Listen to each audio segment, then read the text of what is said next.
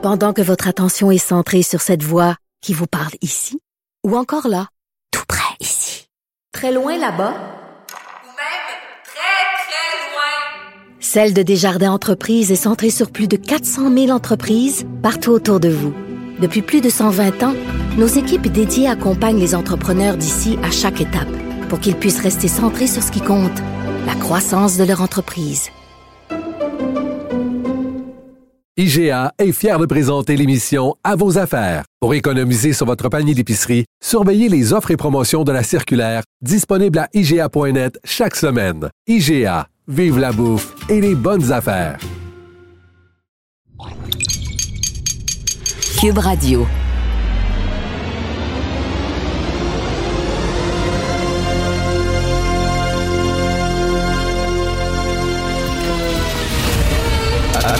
Attention, cette émission est laissée à la discrétion de l'auditeur. Les propos et les opinions tenues lors des deux prochaines heures peuvent choquer. Peuvent choquer. Oreilles sensibles s'abstenir. Richard Martineau. Martino. Un animateur pas comme les autres. Richard Martineau. Cube Radio. Bonjour, bon mercredi, merci d'écouter Cube Radio. Alors, euh, Good News Chapel, hein, c'est euh, le devoir qui avait sorti ça hier, une église euh, à Montréal, Good News Chapel, enfin à Saint-Léonard, qui disait à ses adeptes, à ses ouailles de ne pas se faire vacciner, que Dieu allait les protéger, etc.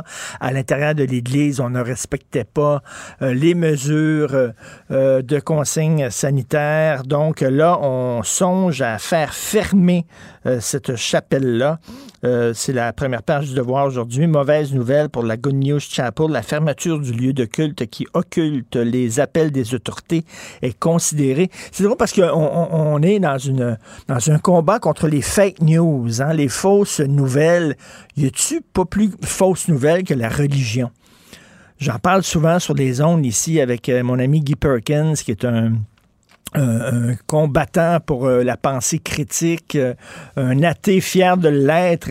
Il me dit souvent ça. Il me semble que ça devrait être tout en haut. Là. Sais, en haut des fake news, on parle souvent des complotistes et tout ça, mais s'il y a des propagateurs de fausses nouvelles, c'est bien les religions vraiment, là. Alors, euh, celle-là, donc, on va fermer cette chapelle-là, mais il me semble qu'il y aura un ménage peut-être à faire un peu ailleurs. Écoutez, on va avoir plus tard dans l'émission Paul Brunet, que vous connaissez bien, du Conseil québécois des malades, euh, et il m'a envoyé, Paul Brunet, un document très intéressant euh, qu'il a lui présenté lorsqu'il a rencontré, lorsqu'il a témoigné devant la coroner euh, qui euh, enquête sur la gestion de la pandémie dans les CHSLD.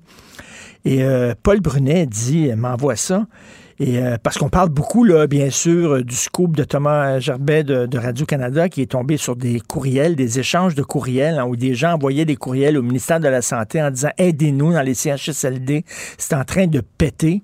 Euh, mais Paul Brunet, les documents qu'il m'envoie, c'est quand même, euh, ça remonte à, il y a plus loin encore que les courriels qui sont, ont été dévoilés par Radio-Canada. Écoutez, 29 janvier 2020, le China Daily News disait elderly most vulnerable to virus. Alors, les gens les plus vulnérables au virus sont les personnes âgées. C'était le 29 janvier 2020 dans le China Daily News. L'actualité du 6 mai 2020, page 5, une note interne à la ministre de la Santé, les personnes âgées sont plus susceptibles de souffrir de complications dû au coronavirus. Euh, le 18 février 2020, sur le site de la BBC, euh, une grande étude affirme que les gens âgés sont les plus à risque.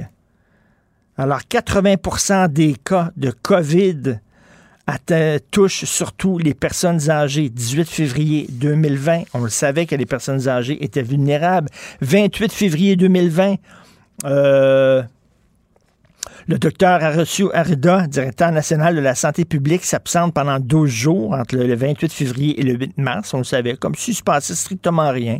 Il est parti pendant 12 jours alors que ça pétait euh, et que euh, en Chine, euh, on, disait que c'était c'était rendu une, une, pandémie. 29 février 2020. Stat News USA, c'est un organisme qui publie des statistiques. Euh, euh, alors, le, directeur de la santé publique de Seattle dit que les, premiers cas, les, premiers outbreaks, les premiers cas, les explosions de cas étaient dans des euh, maisons de retraités aux États-Unis et que ça touchait surtout les personnes âgées. On le savait, là. 2 mars 2020, ABC News et le San Francisco Chronicle, euh, les gens de 75 ans et plus sont susceptibles d'attraper la, COVID et de tomber extrêmement... Tu sais, à un moment donné, là, hier, c'est pas pour rien que les trois partis d'opposition ont demandé d'une même voix d'avoir une enquête publique parce que là, là on savait euh, à cette époque-là que c'était euh, très dangereux, la situation était dangereuse dans les CHSLD et on ne bougeait pas. Euh, est-ce que ces courriels-là se sont rendus jusqu'en haut? Est-ce que François Legault était au courant ou pas? C'est la question que tout le monde se pose aujourd'hui. Mais bien sûr, je pense que c'est assez clair qu'on aurait besoin quand même d'une véritable enquête parce que pendant longtemps, c'est toujours une commission d'enquête. Qu'est-ce que ça va donner, tout ça? Mais là, on voit que, wow, ça commence à sentir le brûler et euh, nous avons tout à fait le droit d'avoir des réponses à nos questions. Nous allons d'ailleurs en parler avec euh, Thomas Mulcair et Jean-François Lisée.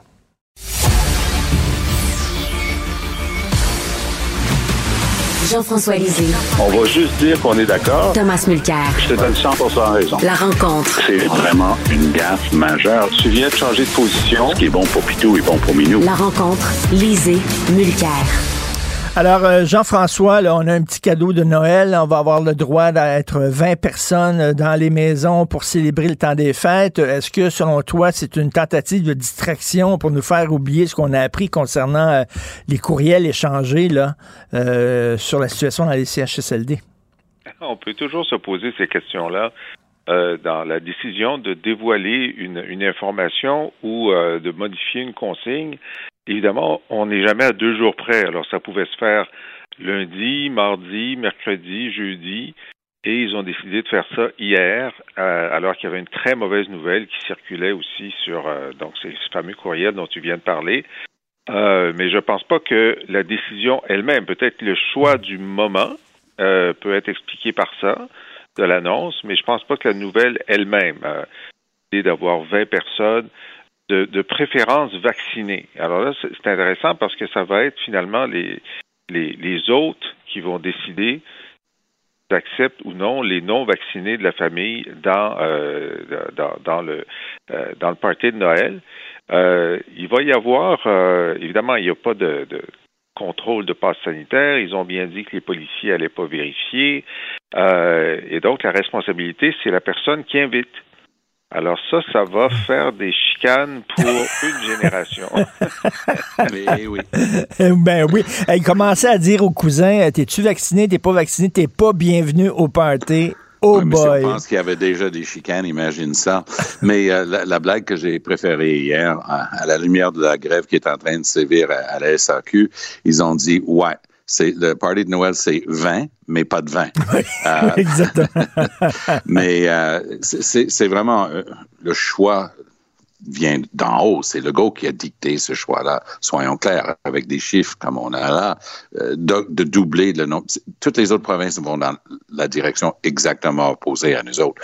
Mais moi, je pense que ça, se maintient. Si effectivement les gens sont sérieux, puis euh, à la fin de la deuxième année euh, de la pandémie, il va falloir qu'on lâche un peu le morceau. Le public doit être quand même responsable de ses choix à ce stade-ci. Et euh, Jean-François, évidemment, le chiffre 20, tout ça, c'est basé sur la science la plus, rigoureuse. oui, mais ça, écoute, Arruda, il le dit, là, euh, écoutez, si vous me demandez de vous présenter un, texte scientifique revu par les pairs disant que le chiffre est 20, ça n'existe pas. Euh, il y a effectivement un, un bout d'arbitraire où on se dit, bon, alors l'an dernier c'était 10, cette année c'est 20, la volonté des Québécois, la, la, santé mentale, le fait que les hospitalisations sont pas très élevées. On vient de se rendre compte que Omicron n'est pas entré au Québec. Moi, je pense que c'est le sirop d'érable. Le sirop d'érable qui nous donne une protection contre ce variant-là en particulier. Alors, moi, je ne débat pas de cette question-là en particulier. Euh, ce que je trouve incroyable, et on va peut-être en parler, c'est la différence entre euh, disons, le, le, laxisme qui nous est offert pour Noël, d'une part, et le rigorisme qui est en train de s'installer à nos frontières. Alors là, c'est comme si on avait deux univers Ben oui. L'univers à l'intérieur, puis l'univers aux frontières. Ben c'est ça, parce que là, on Ben, regarde d'un- côté, à l'intérieur, on nous dit, ben, vous pouvez faire des parties euh, allant jusqu'à 20, donc la situation est quand même pas si mal, ça va bien. Mais là, on veut resserrer, resserrer les frontières et euh, tester tout le monde qui arrive. Fait que là, on sait pas, la situation, est-ce qu'elle est grave ou pas? Non seulement on ne sait pas, mais on n'a pas consulté, Richard. Écoute, c'est une évidence là, que le fédéral est encore en train de prouver que lorsqu'il s'agissait d'aider les familles, hein, top notch, hein, c'est un A+, ils ont été très bien. C'est Trudeau lui-même qui a poussé les, fonctionnaires qui voulaient faire toutes sortes de barrières et conditions. Il dit non, les chèques vont sortir, s'il y a de la fraude, on s'en occupe après. C'est critiquable comme approche, mais c'était efficace. Les millions de familles qui ont perdu leur emploi du jour au lendemain avaient de l'argent pour mettre une épicerie sur la table et je pense qu'ils mériteraient toujours euh, des reconnaissances pour ça. Mais dès qu'il s'agit de nos frontières, c'est une catastrophe. Depuis le début, ils ont refusé de fermer les vols en provenance de la Chine. J'ai une de mes sœurs qui arrivait de la Chine où elle enseigne. Elle m'a dit, garde, Tom, à l'aéroport de Vancouver, non seulement ils ne checkaient pas pour notre température, parce qu'en Chine, tu te fais vérifier toutes les trois minutes. Elle dit, ici, il n'y avait même pas des questions de santé, aucun incitatif à s'isoler, quoi que ce soit. Ça, c'était le Canada, première vague. Delta arrive. À rien du tout. On ferme pas le- le- les aéroports. Ça provenait surtout euh, de l'Inde. Pas d'effort parce que c'était politique et au lieu d'être basé sur la santé publique. Cette fois-ci, à leur grand mérite, ils ont agi tout de suite. Ils disent on bannit les vols en provenance des pays à problème. Très bien. Puis après, ben voici une série de choses qu'on va mettre en place. Mais ils ont parlé avec personne. Moi, je, plus tard ce matin, je vais le savoir, on a une réunion. Moi, je siège sur le comité consultatif à l'aéroport de Montréal. Mais je peux te dire une chose. Quand j'ai lu ça ce matin, les deux bras me sont tombés. Je dis, c'est encore la même gang de cabochons qui ont décidé qu'ils vont dire aux gens, va te faire tester, va faire ci, va faire ça. Il y a qu'à, il y a qu'à à quoi? Il y a qu'à avoir une clinique, une place où s'asseoir à l'aéroport. Il n'y a pas de place Il y a pas de pour place. mettre un autre manche à balai dans l'aéroport de Montréal. C'est vraiment à Ben l'extrême. oui. Il y a des augmentations de taille et, et des, des ajouts qui doivent se faire. Mais en ce moment, dis-moi où tu vois à l'aéroport de Montréal, tu vas avoir de la place Mais- pour, pour garder tout ce monde-là. Et Jean-François, ça a toujours été le foutu bordel. D'ailleurs, la première page du National Post aujourd'hui, on rappelle, tu sais, quand on disait aux gens d'aller à l'hôtel, qui revenaient de l'étranger, d'aller à l'hôtel, les conditions étaient épouvantables, les conditions Ouais. sanitaires. Ouais. Il n'y avait même pas de couche pour les enfants, la bouffe était dégueulasse. Et tout Ouais, ça, il fallait les envoyer en CHSLD, ça aurait été plus simple. pour augmenter la qualité de la bouffe.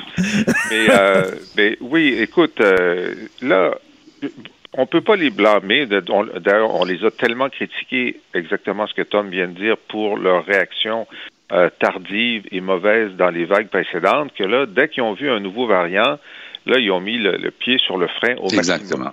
Bon, on peut dire, c'était le bon réflexe le premier jour. Maintenant, on apprend que euh, le variant est plus contagieux, mais pas plus sévère et peut-être probablement moins sévère. Alors maintenant qu'on sait ça, ben on peut se calmer le pompon un petit peu là, parce que ce qu'on demande aux voyageurs, c'est si tu, tu es à l'étranger, tu as un test 72 heures avant de prendre l'avion, même si tu es doublement vacciné, puis tu as un test en arrivant à Montréal. Oui, mais là, tu sais, ça, c'est la ceinture, les bretelles, puis le gilet par balle. Parce que l'endroit au monde où tu peux le moins attraper la COVID, c'est dans un avion, parce que la ventilation est maximale. En plus, tu as ton masque tout le long. Alors, euh, en ce moment, euh, moi, je l'ai fait, ce truc-là, euh, dans une des vagues précédentes, parce que je suis allé en Europe. Puis, ça se passait assez bien d'avoir le test même à Dorval, parce qu'on était très, très, très, très peu nombreux. Mais là, il y a une augmentation du volume des voyageurs qui Ouais, voilà. Puis là, effectivement, ce ne sera pas possible. Et là, tu as eu des, des, problèmes aux frontières. Il y avait ce chirurgien qui a, qui a, qui a expliqué à la presse qu'il était juste, il avait traversé pour 72 heures où tu es censé avoir une exemption. Mais quand il est rentré, il s'est fait dire que euh, comme il n'avait pas fait le test, mais on n'avait pas su qu'il fallait un test, il allait être en quarantaine pour 14 jours. Ça, c'est un chirurgien. T'sais, on en a besoin des chirurgiens, puis évidemment, il est doublement vacciné. Alors, tu sais, il y a des problèmes là. En ce moment, c'est euh, c'est comme s'il avait perdu la boule sur, euh, sur, sur, sur, et, sur, et, et, et Thomas, je, je, parlais tantôt là, du euh, scoop de euh, Thomas Gerbet Oui. de Radio-Canada. Donc, il y a des CHSLD qui avaient averti Québec de l'hécatombe à venir euh, Oui. dès mars 2020. Il est tombé sur des courriels. Est-ce que selon toi, ça, ça va, ça va, euh, à- ça va toucher la popularité, ça va atteindre la popularité de François Legault? Ça semble inatteignable pour l'instant. On ne peut pas graffiner François Legault, il est fait en Tefal. Mais le problème, c'est qu'il y en a de plus en plus de ça.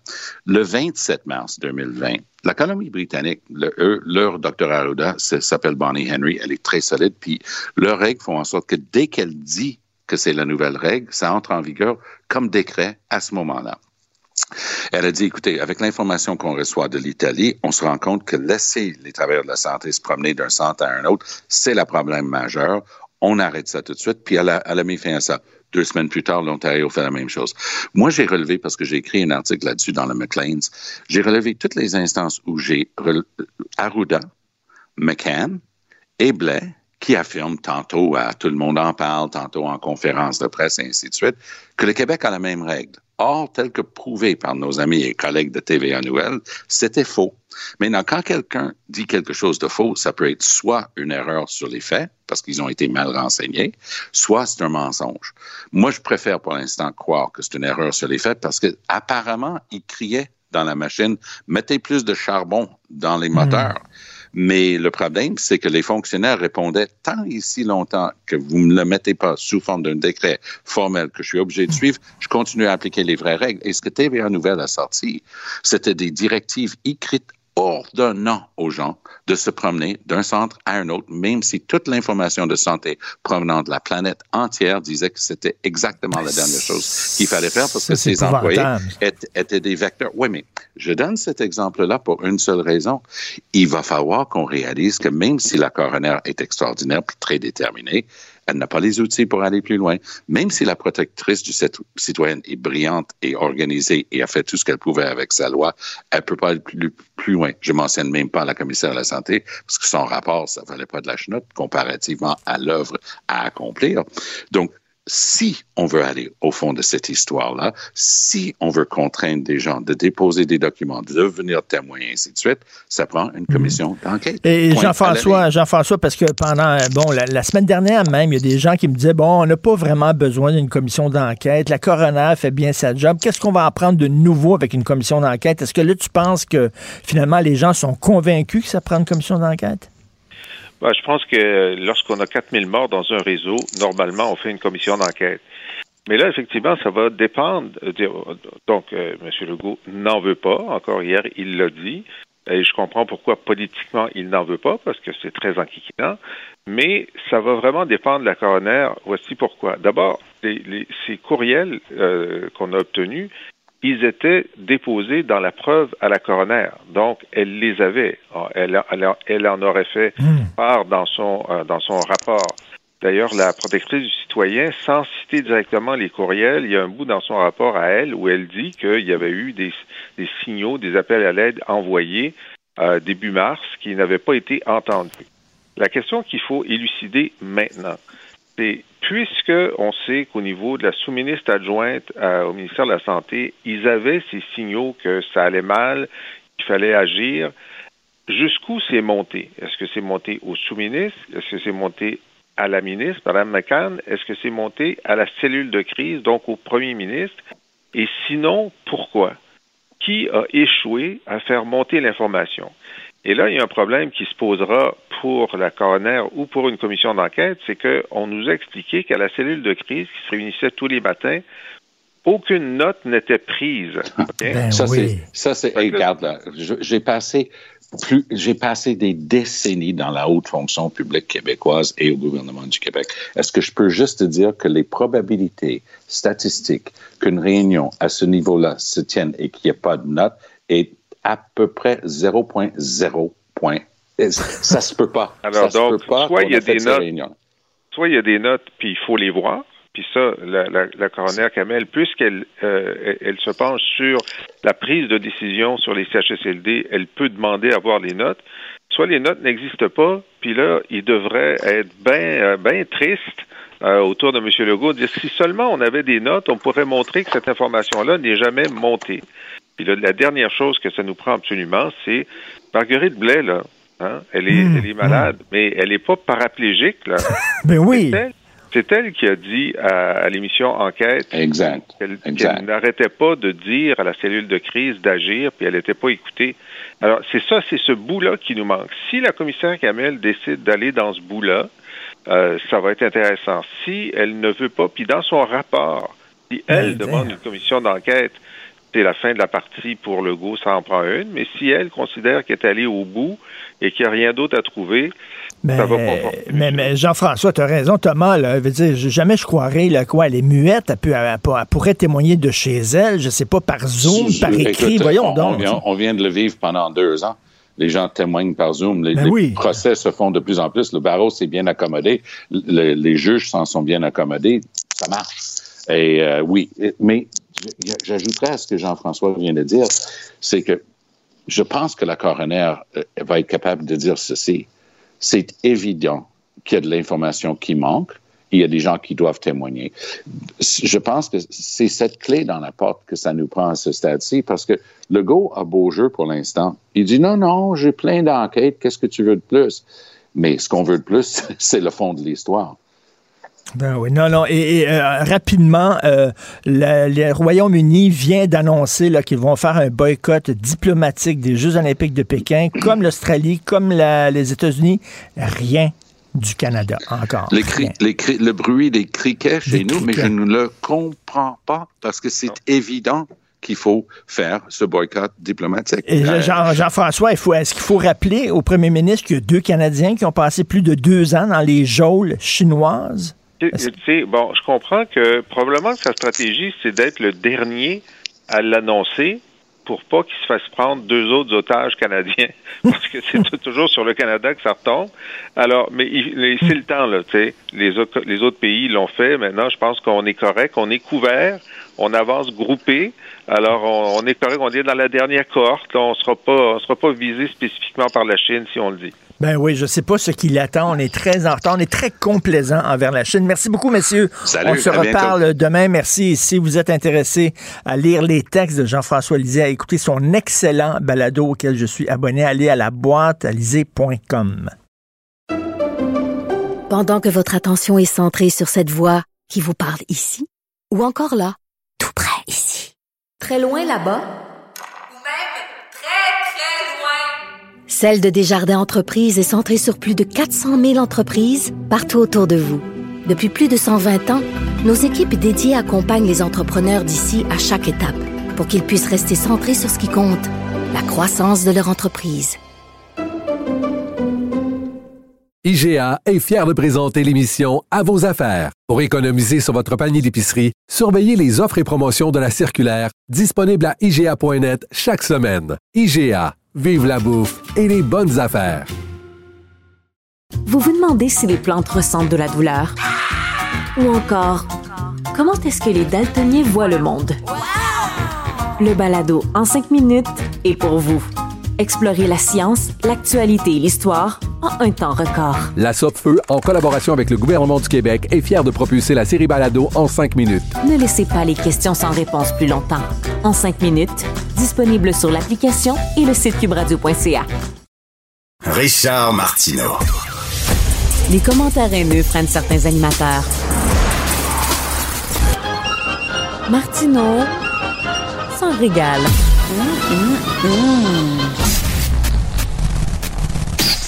Cube Radio. Cube Radio. En direct à LCN. Tranquillement dans l'ambiance des parties des fêtes qui s'en viennent avec notre collègue Richard Martineau. Salut Richard. Salut Jean-François. Alors, on a compris les règles du jeu. Elles ont été évoquées hier. Euh, 20 personnes euh, non vaccinées euh, par euh, party. T'en dis quoi? Écoute, euh, il faut être prudent parce qu'on va avoir de la grande visite dans le temps des fêtes au Québec. Le groupe Omicron, je ne sais pas si tu connais ce groupe-là, Omicron, qui a remporté un, un très gros succès en Afrique du Sud. Écoute, ça a été contagieux. Ils ont fait des milliers d'adeptes avec des reprises de classiques comme euh, Another One Bites the Dust de Queen et aussi Don't Stand So Close to Me du groupe de police. Alors, ils ont entamé une, une tournée mondiale, Omicron, et ils vont être dans le temps, à Québec dans le temps des fêtes. Donc, si vous voulez avoir des bons billets, là, c'est vraiment... Alors là... 20 personnes, donc, pour les rassemblements. Les gens se demandent comment ils sont arrivés au chiffre de 20 personnes. Je vais vous l'expliquer. Tout ça est extrêmement scientifique. Alors, voici ce que fait euh, M. Arruda. C'est la science. La science la plus rigoureuse. Donc, voilà. Alors... voilà. 20 personnes. 20 personnes. Il y avait plein de chiffres. Là. Il y avait 19, il y avait 21, 22, 20 personnes. 21, pas 21. là. C'est- C'est c'est un peu trop. Écoute, en fait, ce qu'il dit, là, M. Arruda, je pense qu'il était assez clair, là, c'est qu'il faut être prudent. C'est certain que c'est pas scientifique. Il va au pif un peu. Là. Il nous donne un petit cadeau parce qu'il sait bien que ça va Un ordre de grandeur. Un ordre de grandeur. Mais là, euh, euh, comment... Tu sais, il va y avoir des chicanes dans les familles. Et écoute, Jean-François, hier, je parlais à une spécialiste de l'étiquette. OK? Comment se comporter là, dans les parties, tout ça. Et elle disait, il faudrait demander, elle était très sérieuse. là. Ce serait bien de demander à un voisin de faire le portier chez vous et de demander de vérifier les passeports vaccinaux des invités. Pour vrai, là. Elle disait ça à quelqu'un d'objectif qui fait le. Écoute, euh, t'imagines, et de dire aux gens, vous n'avez pas le droit, dans les de discuter de virus, de vaccins, parce que la chicane va pogner. Écoute, dire aux cousins qui débarquent, là, t'es pas vacciné, je suis désolé, tu peux pas rentrer. Quoique, la bonne nouvelle, la bonne nouvelle, c'est que il n'y a plus d'alcool. OK? Il y a plus, on, il y a plus, on boira pas. On va être à l'eau, là, OK, là? On va, on va boire de l'eau. Donc, les rapprochements, les masques qui tombent, puis tout ça, je pense qu'on n'aura pas besoin d'avoir peur de ça, parce que vraiment, ça. on va boire du parfum peut-être, mais on boira pas ben, ben beaucoup d'alcool. Mais bref, c'est 20. C'est 20, là. Qu'est-ce que vous voulez, là? On va être 20, C'est ça. 120. Comme disait Thomas Mulcair tantôt. VIN Exactement. 120, V- euh, VINGT 120 VIN, effectivement. Exactement. Donc, Euh, euh, Et le retour, là, il arrive le temps des fêtes, donc temps de, où on revoit la famille, où il va y avoir des contacts. Et il y a les gens aussi qui vont préférer peut-être aller faire un tour dans le sud. Et leur retour euh, va être plutôt compliqué. Oh, ça pas va clair, bien se passer. Ça va bien se passer, là. On va rentrer comme dans du... Ça va être le bordel total. c'est déjà tout le temps... En temps normal, c'est le bordel à l'aéroport Trudeau. Fait Oui, que là, ils ont dit, là, ça a l'air que vous allez devoir passer des tests, tout le monde et tout ça. Et là, les gens disent, ben, l'aéroport est pas suffisamment grand. C'est impossible Mhm. de stopper tout le monde, puis de tester tout le monde, puis de faire attendre les gens, puis tout ça, c'est impossible. Donc, quoi, on va leur donner des tests, ils vont se faire tester à la maison, c'est pas sûr. Est-ce qu'on resserre les frontières, on relâche? Écoute, c'est le bordel. Euh, déjà, là, il y a le, le ministre de la Santé fédéral qui s'est prononcé, tu sais, quand on demandait aux gens d'aller dans les hôtels, les gens qui revenaient de l'étranger, d'aller dans un hôtel, le temps d'avoir les résultats de leurs tests. Là, il y a des rapports qui sont sortis en disant que c'était dégueulasse la situation dans les hôtels. La bouffe était dégoûtante, la bouffe de CHSLD quasiment, là. Euh, les, les draps étaient pas lavés, il y avait pas de couche pour les enfants, c'était le foutu bordel. Alors là, écoute, on sait pas sur quel pied danser. Les gens ont déjà acheté leurs billets, là. J'espère d'ailleurs, si vous avez acheté des billets pour aller dans le sud, que vous avez pris une assurance annulation. On ne sait jamais. Le groupe Omicron s'en vient dans le temps des fêtes, puis il va y avoir du monde au Fait spectacle. une grosse tournée mondiale. Grosse tournée mondiale, ça marche au bout de sa carbure. Là. Mais bref, on va voir ce qui va se passer euh, aux frontières, mais ça sent le bordel. Vraiment, là, je le sens. Donc, on, on va devoir être patient lorsqu'on va revenir. Ouais, on a appris à le développer avec les années, mais effectivement, ça va se compliquer. Richard, ça ne sera pas un temps, un temps des fêtes aussi pire que l'an passé, mais ça va être particulier. Tout à oh, c'est 19 finalement. 19. Ah, c'est 19. Oui, la science la plus rigoureuse. Merci beaucoup. La science aléatoire. Salut Richard, bonne Salut, journée. bonne journée. Pendant que votre attention est centrée sur vos urgences du matin, vos réunions d'affaires du midi, votre retour à la maison ou votre emploi du soir, celle de Desjardins Entreprises est centrée sur plus de 400 000 entreprises à toute heure du jour. Grâce à notre connaissance des secteurs d'activité et à notre accompagnement spécialisé, nous aidons les entrepreneurs à relever chaque défi pour qu'ils puissent rester centrés sur ce qui compte, le développement de leur entreprise. IGA est fier de présenter l'émission À vos affaires. Pour économiser sur votre panier d'épicerie, surveillez les offres et promotions de la circulaire disponible à IGA.net chaque semaine. IGA, vive la bouffe et les bonnes affaires. Vous vous demandez si les plantes ressentent de la douleur? Ou encore, comment est-ce que les daltoniens voient le monde? Le balado en cinq minutes est pour vous. Explorez la science, l'actualité et l'histoire en un temps record. La Feu, en collaboration avec le gouvernement du Québec, est fière de propulser la série Balado en cinq minutes. Ne laissez pas les questions sans réponse plus longtemps.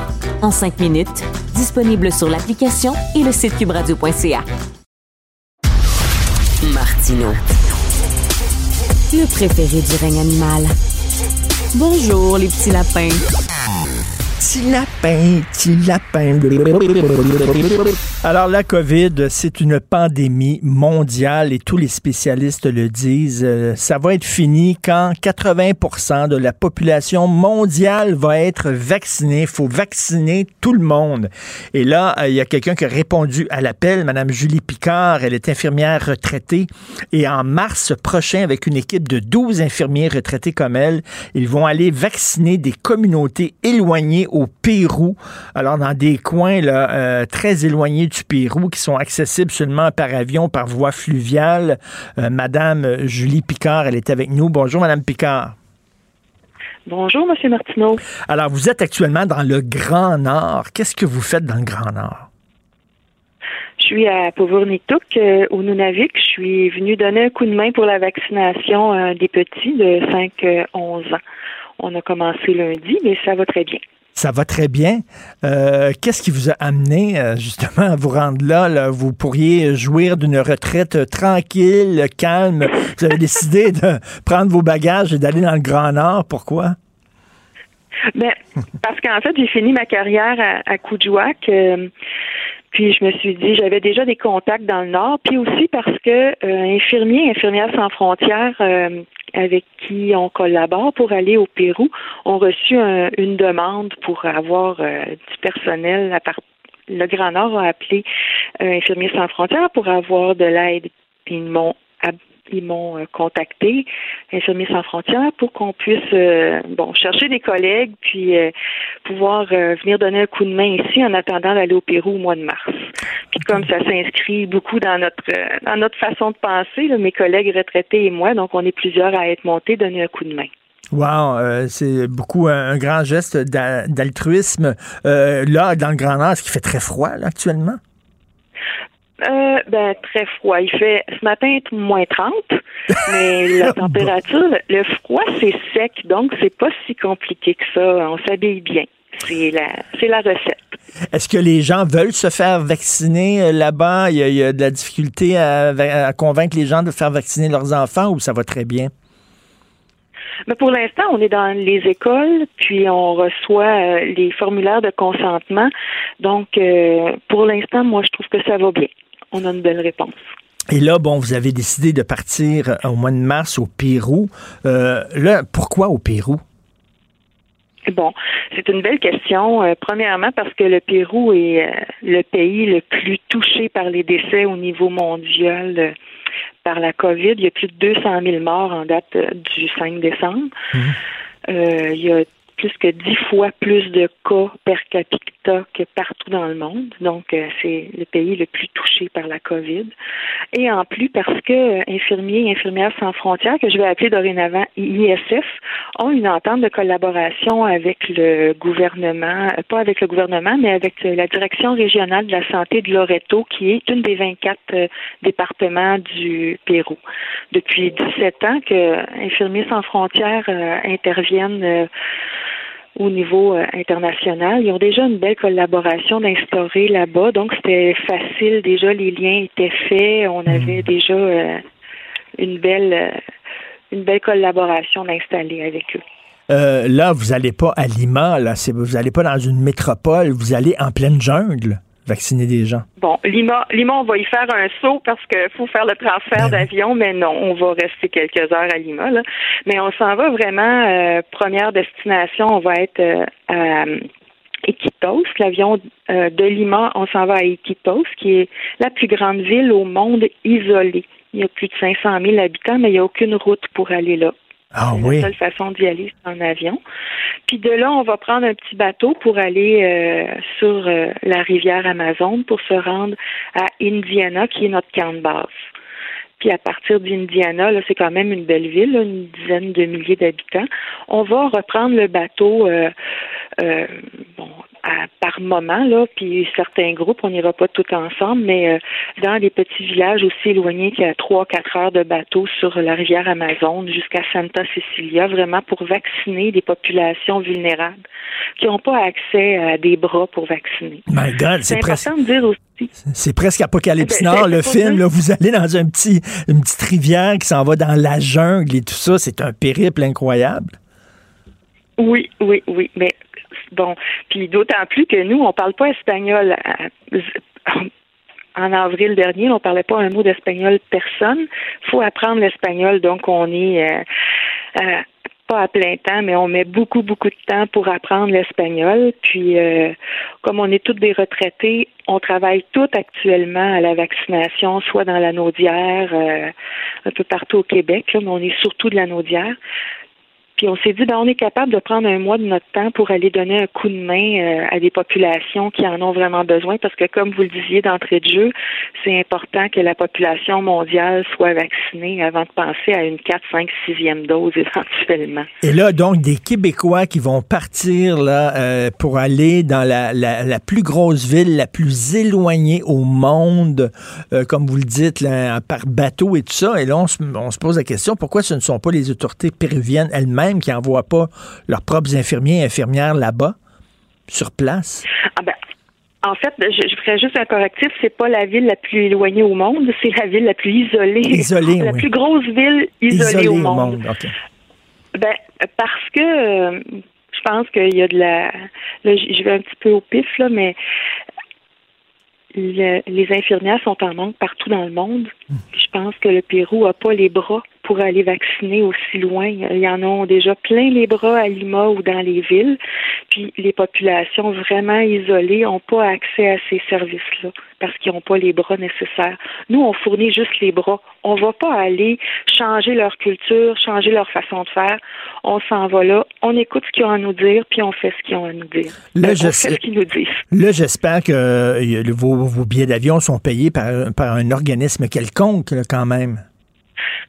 Ben, c'est une question intéressante. Non, zéro. On a zéro, zéro subvention, zéro sous. Ben voyons. Euh, faut mettre, euh, faut aller chercher nos économies de retraités euh, euh, pour payer tout ça, ce qui va coûter à peu près 4500 dollars par personne. On doit, on est en campagne de financement actuellement pour essayer d'avoir un petit coup de main parce que si on a les sous pour y aller cette fois-ci, on y retournerait à l'automne pour donner une deuxième dose parce qu'on sait que la deuxième dose est importante, mais pour l'instant, on n'a pas d'argent pour ça. Et c'est quoi, là, ça coûte à peu près quoi, 4000 dollars le billet d'avion pour chaque personne, c'est ça? Non, c'est pas si cher que ça. Là. On, espère être capable de trouver en fouillant fort, fort, fort euh, des billets pour, pour à peu près 1200 dollars ou peut-être moins. Là, ça dépend des périodes. Mais on paye les traducteurs, on paye la nourriture, on paye la cuisinière, on paye l'hébergement, on paye le transport. Euh, quand on est sur les rivières, il faut payer l'essence, le chauffeur, euh, le pilote, le pilote de bateau. Euh. fait que ça nous Wow. coûte euh, bon an, mal an, à peu près 4500 dollars. Et s'il y a des gens qui nous écoutent, qui sont généreux et qui veulent vous aider financièrement, ils vont où? Ils font quoi? Ils vont sur notre page Facebook qui s'appelle Coopération internationale Québec-Pérou 2022. Est-ce qu'il y a des gens... que- Tellement apprécié. Ben oui, ben c'est sûr, parce que c'est important. Puis comme on le dit, je disais, c'est un geste altruiste, mais en même temps, c'est un geste égoïste, hein, parce que, comme je le dis, en protégeant les autres, on se protège soi aussi. Parce que si les autres sont pas vaccinés, à un moment donné, ça va nous retomber en pleine face. Donc, c'est important que le, le maximum de gens soient vaccinés partout sur la planète.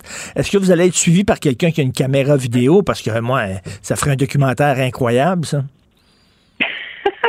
On n'y a pas pensé. Je pense qu'on va avoir nos téléphones, on va prendre des photos, mais euh, ben, aussi par souci de, de respect pour la population là-bas, c'est certain qu'on peut pas filmer ou euh, prendre des photos des gens pendant qu'ils sont vaccinés ou pendant qu'on Oui. intervient. Mais euh, bon, peut-être que peut-être que si on a une offre, je sais pas, ça sera Infirmiers sans frontières de décider tout ça. En tout cas, j'aimerais suivre, moi, euh, sur les réseaux sociaux. J'espère que vous allez quand même publier des, des- des photos et des textes qui vont parler de votre aventure là-bas, parce que c'est quelque chose. Donc, Madame Picard, vraiment, je vous lève mon chapeau. Infirmière retraitée qui pourrait être chez elle à la maison, à regarder la TV, est dans le Grand Nord, puis après ça, on va s'en aller dans le fin fond de la jungle péruvienne. C'est incroyable. Vraiment, vous m'impressionnez. Merci beaucoup, Madame Julie Picard, puis saluez euh, toute l'équipe de 12 infirmiers retraités qui va vous accompagner. Merci beaucoup, vous êtes Merci, merci, bonne journée.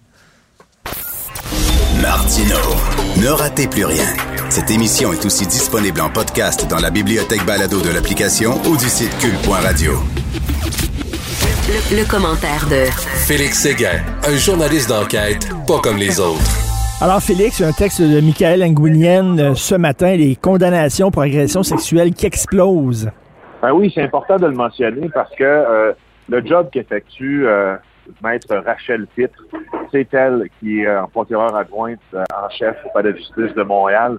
Euh, depuis plusieurs années d'ailleurs, euh, est remarquable. Et elle a réussi, là, au moment où Québec souhaite lancer son fameux tribunal spécialisé euh, dans les efforts pour contrer la violence sexuelle, elle a réussi euh, en 2021 là, à avoir deux fois plus de condamnations par rapport à 2020, en tout cas dans le district de Montréal, dans le district judiciaire de Montréal, pour des violences sexuelles. Elle dit à mon collègue Michael, ça démontre que les victimes peuvent faire confiance au système de justice et qu'il est efficace.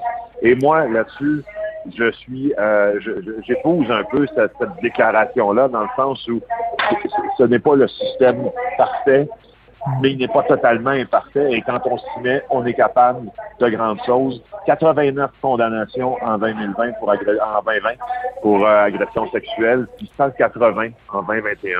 Comme on t'a dit, c'est le double. Il y a eu 10 euh, acquittements depuis janvier comparativement à 13 l'an passé. Donc ça, c'est un peu moins. Ça, c'est le chiffre qui est moins intéressant.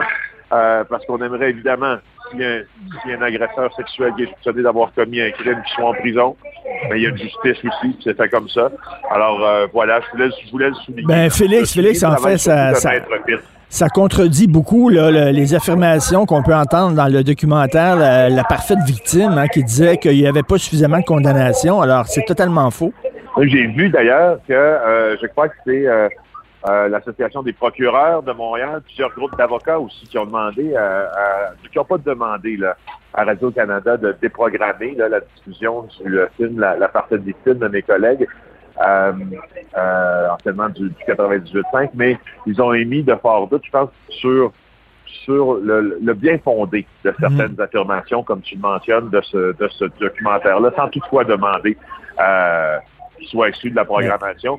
Franchement, je, dois, dire que ce que se disent les avocats des PCP présentement concernant ce film-là, euh, c'est qu'il ne reflète pas la réalité. Maître Pitt, euh, je me rappelle, me l'avait dit là euh, à quelques reprises, parce que est-ce qu'elle dit en fait, Richard, c'est que, regardez, il y en a qui ont cru au système, il y en a que ça fonctionne et, euh, et ça fonctionne plus souvent qu'autrement. Alors, Ben oui, euh, écoute, on a en tête là, Léon, euh, Léa Clermont-Dion, par exemple, qui a porté plainte à la police, et puis euh, euh, Michel Venn, là, qui euh, l'avait agressé, a été, a été condamné. Donc, euh, c'est parce qu'il y a comme un... euh, y y a- ça circule beaucoup là, en disant que le système ne fonctionne pas, euh, alors que le DPCP, les, les procureurs disent non, non, il y en a des accusations, c'est pas un système parfait, c'est pas un système parfait, mais il fonctionne. Ben, il fonctionne, puis en plus, c'est la magistrature aussi qui s'est adaptée au nouveau contexte. Euh, on dit, Maître Pitt dit que les victimes devant la magistrature ne sont pas laissées à elles seules, sont au cœur des interventions du DPCT, mais les juges, eux autres, semblent porter une attention, euh, écrit Michael Nguyen, particulière aux victimes, en expliquant davantage ce qui les pousse à condamner ou ce qui les pousse à acquitter un accusé. Et c'est très important pour une victime de se faire expliquer la décision de la justice. C'est d'ailleurs, moi je crois, au cœur de l'administration de la justice d'expliquer euh, euh, aux, aux justiciables comment ils fonctionnent et pourquoi les décisions sont rendues. Alors, moi, je dis bravo, je dis bravo, à- je le répète, bravo à Maître, à Maître Pitt, à son équipe également, et euh, je suis, je suis fier de cette avancée-là. Tout à fait. Écoute, je ne sais pas comment tu t'entends avec tes voisins. J'espère que tu t'entends bien parce qu'on a vu là, dans le journal aujourd'hui une chicane de voisins à propos d'un chien. C'est terminé par le meurtre d'une grand-maman de 80 ans. On se demandait ce qui est arrivé avec cette, à cette grand-mère de 80, de octogénaire, justement, à Quaticook la semaine passée. Ben, il semble que, puis elle a été abattue devant chez elle, là, on s'entend. Euh, et là, aujourd'hui, Yannick de Pouliot, de 38 ans, est officiellement accusé, ben, il a été accusé hier, mais on en parle aujourd'hui, du meurtre non prémédité euh, de sa voisine. Euh, lors de sa comparution, il semble qu'il était très calme. Il va demander, il va rester détenu, évidemment. Et puis, il y a une évaluation psychologique qui est demandée dans son cas, mais euh, Dusty c'est le voisin de la victime. La victime s'appelle Janine Perron-Ruel. Une grand-maman, il semble sans histoire. Son assassinat, bien sûr, a choqué. Là, euh, ce qu'on sait, puis on n'en sait pas beaucoup sur la fameuse, la fameuse chicane, mais selon la famille de cette grand-maman en question, il y a des voisins qui ont été rencontrés sur les lieux, puis les chiens de l'accusé, là, c'était une pomme de discorde entre les deux. Euh, puis au cours des derniers mois, le chien de l'accusé était malade. Il aurait dû le faire, il a dû le faire euthanasier. Et puis là, tu vois, c'est un petit problème, mais qui hanse, qui hanse, qui hanse, qui hanse. Le chien a mangé, écoute, écoute la déclaration suivante. Le chien a mangé du compost que cette dame-là avait mis sur le gazon. Euh, et euh, il a pensé que cette dame-là avait essayé d'empoisonner son, chien. C'est un proche de la, la défunte qui précise ça. Alors, ah là, là, là, là, là. Et lui, lui, il est arrivé, il a sorti son arme à feu, puis il a tiré sur la dame. Il pensait qu'elle empoisonnait son chien, puis pour régler ce conflit-là avec sa voisine, il l'a abattu. Comme un chien. Exactement. Exactement, exactement. Et, euh, il est-ce- recevoir un diagnostic de cancer en plus. Eh boy, je pense qu'il y avait des antécédents judiciaires, ce gars-là. Est-ce que ça se peut? Je, je- il me semble Oui, il que- était connu des policiers. Il, aurait, était connu des policiers. Et puis, euh, il aurait aussi tenu des propos très inquiétants à l'endroit d'une autre voisine, en plus d'avoir présumément assassiné la première voisine, qui était la grand-maman. Alors, euh, écoute, comment dire? C'est complètement fou, ça, a- ça a dégénéré. Tu sais jamais ça, qui ben est, non. tu sais jamais qui est ton voisin. C'est pour ça que tu es mieux d'avoir des bons rapports avec tes voisins. Tu sais jamais quel crackpot qui est à côté de toi. Écoute, euh, rapidement, le- le- le- ce jeune euh, homme qui s'est fait tirer euh, dans une euh, bibliothèque, ça aurait pu être grave, hein, parce qu'il y avait des employés qui étaient dans, dans la trajectoire des balles. Oui, des employés, des usagers qui étaient là. Euh, Yves Poirier, hier, mon collègue et très bon ami d'ailleurs, a réussi à parler euh, à ce jeune Lavallois de 18 ans qui a été euh, qui a été pris pour cible à l'intérieur de la bibliothèque de Laval. Et là, il dit qu'il peut pas savoir qui peut y en valoir, vouloir à ce point-là. Il était là, il semble-t-il, pour charger son cellulaire dans la bibliothèque. Donc, il n'était pas pris en chasse à proprement parler. Il n'y a rien qui, ne- l'a poussé à se réfugier là. Alors, il dit, quand je me suis relevé, j'ai remarqué que j'étais atteint après que les balles aient, percé la, fenêtre. Il il a reçu une balle derrière le genou, une autre dans la hanche, un fragment dans la cuisse. Il est à l'hôp- à l'hôpital, il est sorti tout de suite.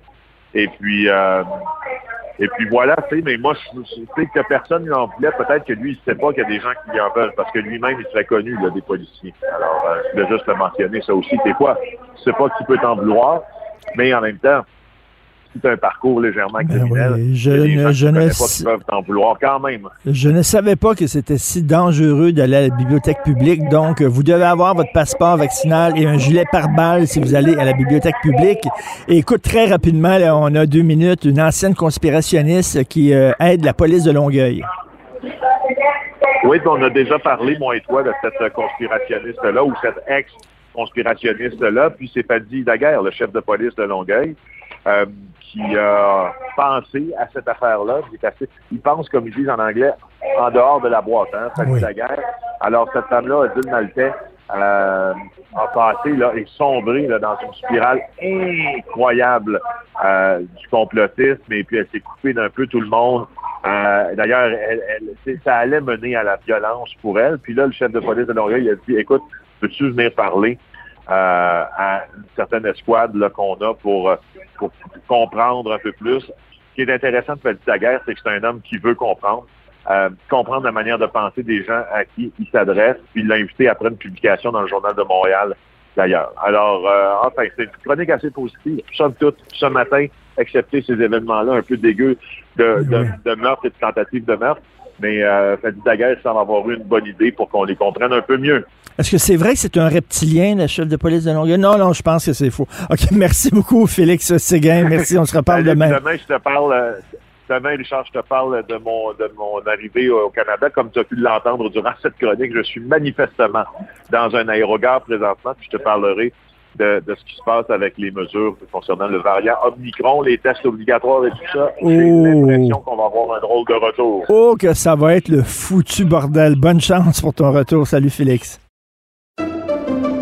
Pendant que votre attention est centrée sur vos urgences du matin, vos réunions d'affaires du midi, votre retour à la maison ou votre emploi du soir, celle de Desjardins Entreprises est centrée sur plus de 400 000 entreprises à toute heure du jour.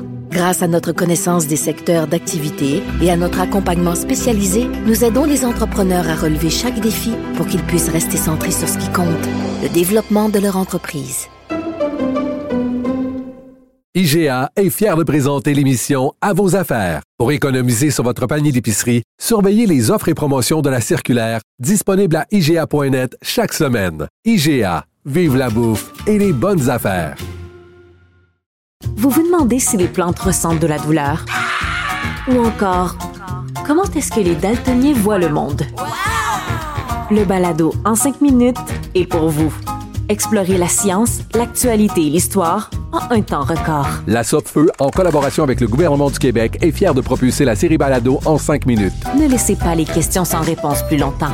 En cinq minutes, disponible sur l'application et le site cubradio.ca. Martino. Pour l'instant, nos avocats nous disent que tout est beau. Gilles Bonjour, mon cher Richard. Richard Martineau. Petit lapin. La rencontre. Point à l'heure des cadeaux. Je serai pas là, là à vous flatter dans le sens du poil. Point à la ligne. C'est très important là, ce qu'on dit.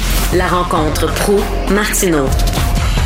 Alors finalement, le Père Noël va nous permettre d'être 20 euh, dans le temps des fêtes pour faire un party. Êtes-vous content, Gilles? Ah, je suis content. Le petit Québec est en fête. Il va être en fête. 20 personnes autour de l'arbre de Noël. Pense pas que c'est pas beau, mais on sait pas que le Québec est une fête perpétuelle lui-même. Le Québec est une fête, une fête continuelle, tout en ignorant qu'il meurt petit à petit chaque jour. Et la preuve de son ignorance se crache justement, c'est cette histoire, c'est un faux fait citoyen, de la police de Longueuil qui veut pas s'occuper des chevreuils. Mais elle a convaincu, quelle persuasion! Elle a, grâce à sa pédagogie, la police de Longueuil a convaincu Madame Fadi Daguerre de venir dire euh, aux imbéciles que le pouvoir, après tout, n'est pas un pouvoir de nazis. C'est pas un pouvoir de fascistes comme on le disait avant chez les complotistes. Alors, comme euh, le prétend, en tout cas, nombre, le prétendent, pardon, nombre de complotistes, pédagogie mon œil, ça ne fait que mille jours, mille jours, si ce n'est pas plus de mille jours, que l'on tente de justement d'entrer dans ces têtes fêlées que la police n'est pas nazie.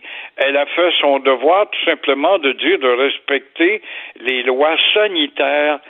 Donc, euh, j'ai envie de dire à la police de Longueuil, sortez donc les matraques, mais c'est pas la mode. Faut pas utiliser des langages trop, trop brutaux, n'est-ce pas? Alors, occupez-vous donc des chevreuils ou des cerfs dans le parc plutôt. Ça ne fait que mille jours qu'on parlait de ça, que les complotistes sont des gens de travers. On a trouvé une femme là, qui a été complotiste. Elle n'est plus complotiste. Elle va se promener dans les, euh, les, les écoles, peut-être, ou je ne sais trop où, pour dire aux complotistes, vous savez, les complotistes, vous êtes dans l'erreur. Toute une découverte, hein? Euh, euh, oui, c'est ça. Ils ont fait affaire avec une ancienne complotiste à la police de Longueuil, M. Daguerre, là, qui est le, le- le chef de police. Euh, il, a, il a demandé à ces complotistes-là de parler aux policiers pour qu'ils puissent comprendre comment ça fonctionne dans leur tête, puis qu'ils puissent savoir comment leur parler quand ils les abordent. Ouais. Ben- Quelle belle pédagogie. La persuasion. Oui, c'est ça. Ils vont dire, il faut. Là, moi, je me fais dire ça, là. À longueur de jour, il faut pas les appeler les coucous, faut les comprendre. C'est des gens qui sont désespérés, qui sont perdus, qui ont été happés par euh, par euh, les, les complots sur Internet. C'est comme des gens qui tombent dans des sectes. Faut arrêter de les insulter puis tout ça. Mais moi, je m'excuse, mais quelqu'un qui dit moi, je me fous de tout le monde, je me crise de tout le monde, je me ferai pas vacciner, je m'en fous. Puis que là, soudainement, quand il est malade, il sort sa carte d'assurance maladie, puis il se rappelle qu'il est un citoyen, puis demande à tout le monde de payer. J'ai bien la misère à éprouver de la compassion pour ces gens-là. Ben, mille fois raison, mais eux autres, qui, nous autres, on les traite de coucous, faut pas, ça peut les traumatiser. Mais pour eux autres, c'est nous autres qui sommes des coucous. Nous sommes des nazis, des batraques. Alors, c'est pas- des farces, ça. C'est pas le monde à l'envers du tout au Canada. Vraiment, tout est à l'envers. J'en ai d'autres exemples de monde à l'envers. Mais euh, là, si je te parlais des poules mouillées à Ottawa, mon cher Richard, euh, ce sont des députés libéraux fédéraux. Sans doute le NPD va appuyer ça. Après s'être montré le bout du nez à Polytechnique, il y a à peine quelques jours, Justin Trudeau n'a pas de mémoire, son ministre, son ministre qui a gagné ses élections par 922 millions de voix contre trois votes dans Verdun, Lametti, une poule mouillée, a déposé un projet de loi 22, faut lire Mario pour avoir des détails ce matin, qui vise, qui vise à rendre moins sévères les infractions en matière de drogue et d'armes à feu. Ça se peut pas. Qu'est-ce que ça se peut pas? Qu'est-ce qu'on peut pas entendre? Alors, si tu joues au revolver tout en étant stone, mon cher Richard, tu pourras toujours jouer du revolver si ça te tente, mais fume un joint avant. Ta peine sera moindre. Alors, euh, vive les lois libérales. Euh, c'est- ce que vont dire justement les adeptes, les tireurs, non pas les tireurs d'élite, mais les tireurs de Villeray, de Saint-Léonard, de Laval, de Côte-des-Neiges et ailleurs. Ça se peut pas d'entendre ça de nos jours après le débat qu'on a à tous les jours à propos des balles perdues. Ben, regardez, là, une autre nouvelle, vous l'avez peut-être pas vue, mais je vais vous en parler. Là. C'est la presse qui a sorti ça. Vous savez, euh, Gilles, depuis quelque temps, là, on dit qu'il euh, faut combattre la prostitution, l'exploitation des mineurs, des jeunes mineurs, que c'est très important. Euh, les jeunes filles qui se font, qui, ont, qui ont 15, 16, 17 ans, puis qui se font exploiter par des pimps. Là, il y, il y a un bar de danseuses hein, sur le boulevard Saint-Laurent, le Kingdom, un bar de danseuses. Une des danseuses avait 17 ans. Alors là, le bar a obtenu l'absolution. Ils n'ont pas besoin de fermer leurs portes parce que là, c'est ça qu'ils auraient mérité de fermer leurs portes. Que si tu embauches une, danseuse mineure, ils disent qu'ils ne savaient pas. Ils ne savaient pas. Elle avait une carte, une fausse carte d'identité. Les policiers disent la fausse carte d'identité. C'était évident que c'était une fausse carte. Voyons donc. C'était évident, elle était mal faite et tout ça. Eux autres, disent on ne savait pas qu'elle avait 17 ans. Puis là, on leur a donné l'absolution. D'un côté, on nous dit il faut être extrêmement sévère et lutter contre l'exploitation sexuelle des mineurs. Et de l'autre côté, on ferme les yeux devant un bar qui a embauché une danseuse de 17 ans.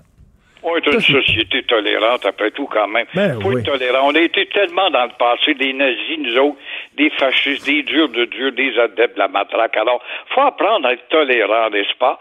Euh, D'ailleurs, l'Office de la langue française, les, les poules mouillées de l'Office devraient intervenir aussi pour la belle raison sociale de ce beau club qui euh, contribue à dépersonnaliser non seulement les petites filles, mais l'identité de Montréal, si chère à Legault, en passant. Ben oui, le Kingdom. Euh, le royaume, ça aurait été très correct aussi, là. Euh, Oui, oui, on aurait pu avoir des bandages là aussi, il n'y a pas de doute. Ben oui, ben, en tout cas, de toute façon, là. Euh, alors, vous voulez parler de sport? Ben oui, euh, tu connais le dicton, donne du sport à ton peuple, puis de sur la PAC il a faim, pour citer César. La CAQ, par la voix de Legault, il aime beaucoup de sport, Legault, euh, vois-tu, ça, tu, tu te rallies nombre de, de votes avec ça. Girard, le ministre Girard, et Fitzgibbons, lui, c'est le ministre des chèques. Alors, euh, est-ce qu'ils sont pas en train de faire la même chose que tous les autres, c'est-à-dire essayer de nous étourdir pour oublier qu'on a des problèmes. Par exemple, bon, on parle de nous étourdir en disant on va vous ramener les Nordiques et pourquoi pas les expos. Tout ça au moment où l'enveloppe de la santé explose, les factures ne cessent de s'épaissir et euh, on va mettre de l'argent public, mon œil. Est-ce qu'on va mettre de l'argent public? Le milliardaire Brofman, un gars qui est en peine, qui est pauvre, il vit sur le Mont-Royal dans un quartier de zone grise, n'est-ce pas? Euh, demande aux petits, il sait que c'est un petit gouvernement du Québec, plusieurs millions de dollars pour construire son stade de baseball rue Peel. Alors, on va voir. On va voir si c'est rentable. Peut-être qu'on va embarquer de dire les sbires de la CAC. Comment savoir que ça va être rentable quand il suffit que trois défaites en ligne, puis une série de pluie, puis de la neige au mois d'avril, pour t'apercevoir que ta foule va fondre? Que les expos, s'ils ont revenu, qu'ils retournent au stade olympique, dans des plaies à CJD, la Gazette, puis toute la bande de blocs qui font de campagne, évidemment, pour s'éloigner de Montreal, eastern part of Montreal. The French district is not French anymore, so you should go at the Olympic Stadium. Euh, c'est 300 millions de dollars qu'ils demandent comme aide. Hein? Puis là, il y a des gens qui disent Wow, wow, wow, pourquoi on aiderait des gens qui sont multimilliardaires? Et comme me faisait remarquer Thomas Mulcair hier, c'est pas seulement qu'il y a un stade, ils veulent construire des hôtels, puis c'est un gros projet immobilier. Ils vont faire plein d'argent avec ça, qu'ils vont, ils vont se remplir les poches avec ça. Là.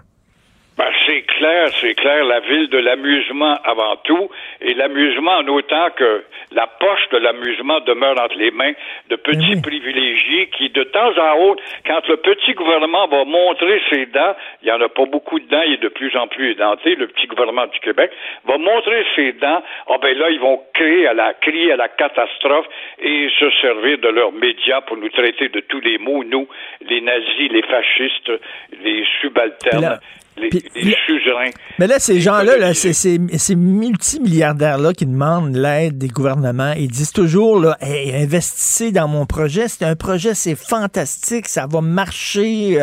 Ben, si vous avez si confiance en votre projet, si vous trouvez qu'il est si extraordinaire, votre projet, ben, mettez votre propre argent là-dedans. Tu sais, je veux dire, Exactement, 300 puisque la millions, là. du futur est tellement prometteuse. Ben oui. Ben oui, c'est sûr, avec l'immigration qui rentre à pleine porte, alors ça va vous faire des clients pour aller au baseball, ils vont s'ennuyer dimanche, et puis vous pourrez peut-être rajouter d'autres choses, faire un petit Las Vegas dans le centre-ville de Montréal. Parce que 300 millions de dollars pour les Bronfman, c'est, c'est, c'est de la monnaie, là. C'est, c'est, c'est de l'argent dans le fond d'une poche. C'est ce qu'on appelle du screening, là. Hein, c'est de la petite monnaie. Qu'ils le mettent, leurs 300 millions, si c'est, c'est un projet si fantastique que ça. On est un peu tanné de ces assistés sociaux euh, euh, très, très riches. Oui, les corporated bums, comme disait un ancien chef du NPD. Oui. Et là, on- je reviens à ces parties de Noël. On nous dit 20 personnes pas plus que 20 personnes, sauf qu'on rentrera pas dans la maison pour voir s'il y a vraiment ben, 20 personnes. Je comprends que la police peut pas commencer à rentrer dans chaque maison. Je comprends. Mais qu'est-ce que ça donne de donner un chiffre de même euh, si de toute façon ils vont pas vérifier? Euh, dans le fond, il aurait pu dire soyez prudents, vous pouvez recevoir des gens à la maison, pas trop, mais soyez très prudents. Là, ils disent 20. Pourquoi 20? Pourquoi pas 19? Pourquoi pas 21? 20 puis à part de ça, si une femme à côté de ton appartement appelle parce qu'à 4 heures du matin, on est en jour en train de faire le party, puis ils sont 40 dans l'appartement, puis ça sent le pot, puis ça sort euh, des, des, fenêtres ou des, des fentes de la porte en bas. Est-ce que la police y ira pas parce que c'est pas son devoir d'y aller? Là, j'avais une spécialiste de l'étiquette hier qui me disait qu'on devrait embaucher un portier ou demander aux voisins de faire le portier à la porte de chez nous et de vérifier les passeports vaccinaux de chaque invité à notre party. C'est pas bête, ça. la chicane va pogner, là. Quand, quand il va dire Ah, toi, t'es pas vacciné, tu peux pas rentrer au party de famille. Oui, mais là, là, il va y avoir une contestation avec un avocat, dire oui, oui, mais écoute, il a pas tant tête à la charte, là, lui, il a pas de faire demander ça, c'est pas un officier qu'une batch. Alors, la chicane va pogner comme dans le beau temps du référendum quand il y avait des chicanes de famille. Merci beaucoup, Gilles. Passez une bonne journée. Demain. Aussi, à demain. Pour une écoute en tout temps, ce commentaire de Gilles Proux est maintenant disponible dans la section balado de l'application ou du site cube.radio. Cube Radio. Tout comme la série podcast de Gilles Proux, la radio, premier influenceur. Découvrez dans ce balado comment la radio a influencé le monde moderne tel qu'on le connaît d'hier à aujourd'hui. La chronique argent. Une vision des finances pas comme les autres.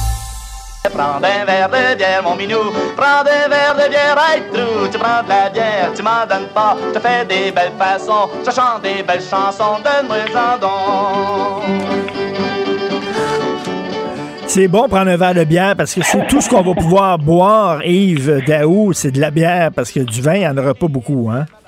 Non, écoute, euh, hier, euh, la PDG, euh, Madame Dagenet, qui est sortie euh, de son mutisme euh, dans le cadre de la grève, là, et elle était très, très claire qu'il va y avoir une rupture de stock là, durant le temps des fêtes. Donc, il ne faut pas s'attendre à ce que les tablettes soient pleines. La preuve, là, je ne sais pas si tu as vu la- les photos qu'on avait dans le fou. ce matin. Là.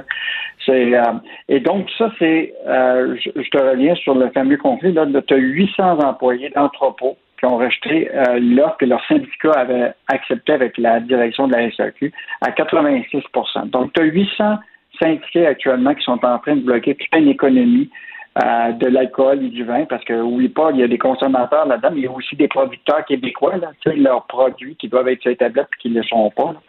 Donc, euh, donc la, Catherine Dagenet, la PDG, a dit clairement qu'il faut s'attendre à ce qu'il y ait des ruptures de stock. Ils vont faire, évidemment, prioriser actuellement les livraisons pour les restaurants, les bars, les titulaires de permis. Mais il faut que les consommateurs s'attendent à ce qu'ils vont avoir des tablettes vides. Euh, écoute, c'est tellement inquiétant que le ministre qui est responsable de la SAC, qui est le, le ministre des Finances, Éric Girard, a dit qu'il fallait absolument que ça soit réglé d'ici Noël. Mais la question, c'est que déjà, le- les dommages euh, collatéraux sont déjà là. Euh, parce que le problème, c'est que présentement, ce qu'on comprend, là, c'est que les syndiqués refusent de faire du temps supplémentaire. Ils font des moyens de pression euh, pour euh, justement rétablir la, situation dans, les pour livrer la marchandise. Donc, euh, moi, je m'attends à ce que, bon, ils disent qu'ils veulent, ils sont en négociation à partir d'aujourd'hui. Imagine-toi, même la PDG dit que je pense que ce serait souhaitable qu'il y ait une trêve jusqu'à temps qu'on pour discuter des enjeux. Même, au lieu de, négocier actuellement, tu fais une trêve, tu règles les problèmes de suite de livraison.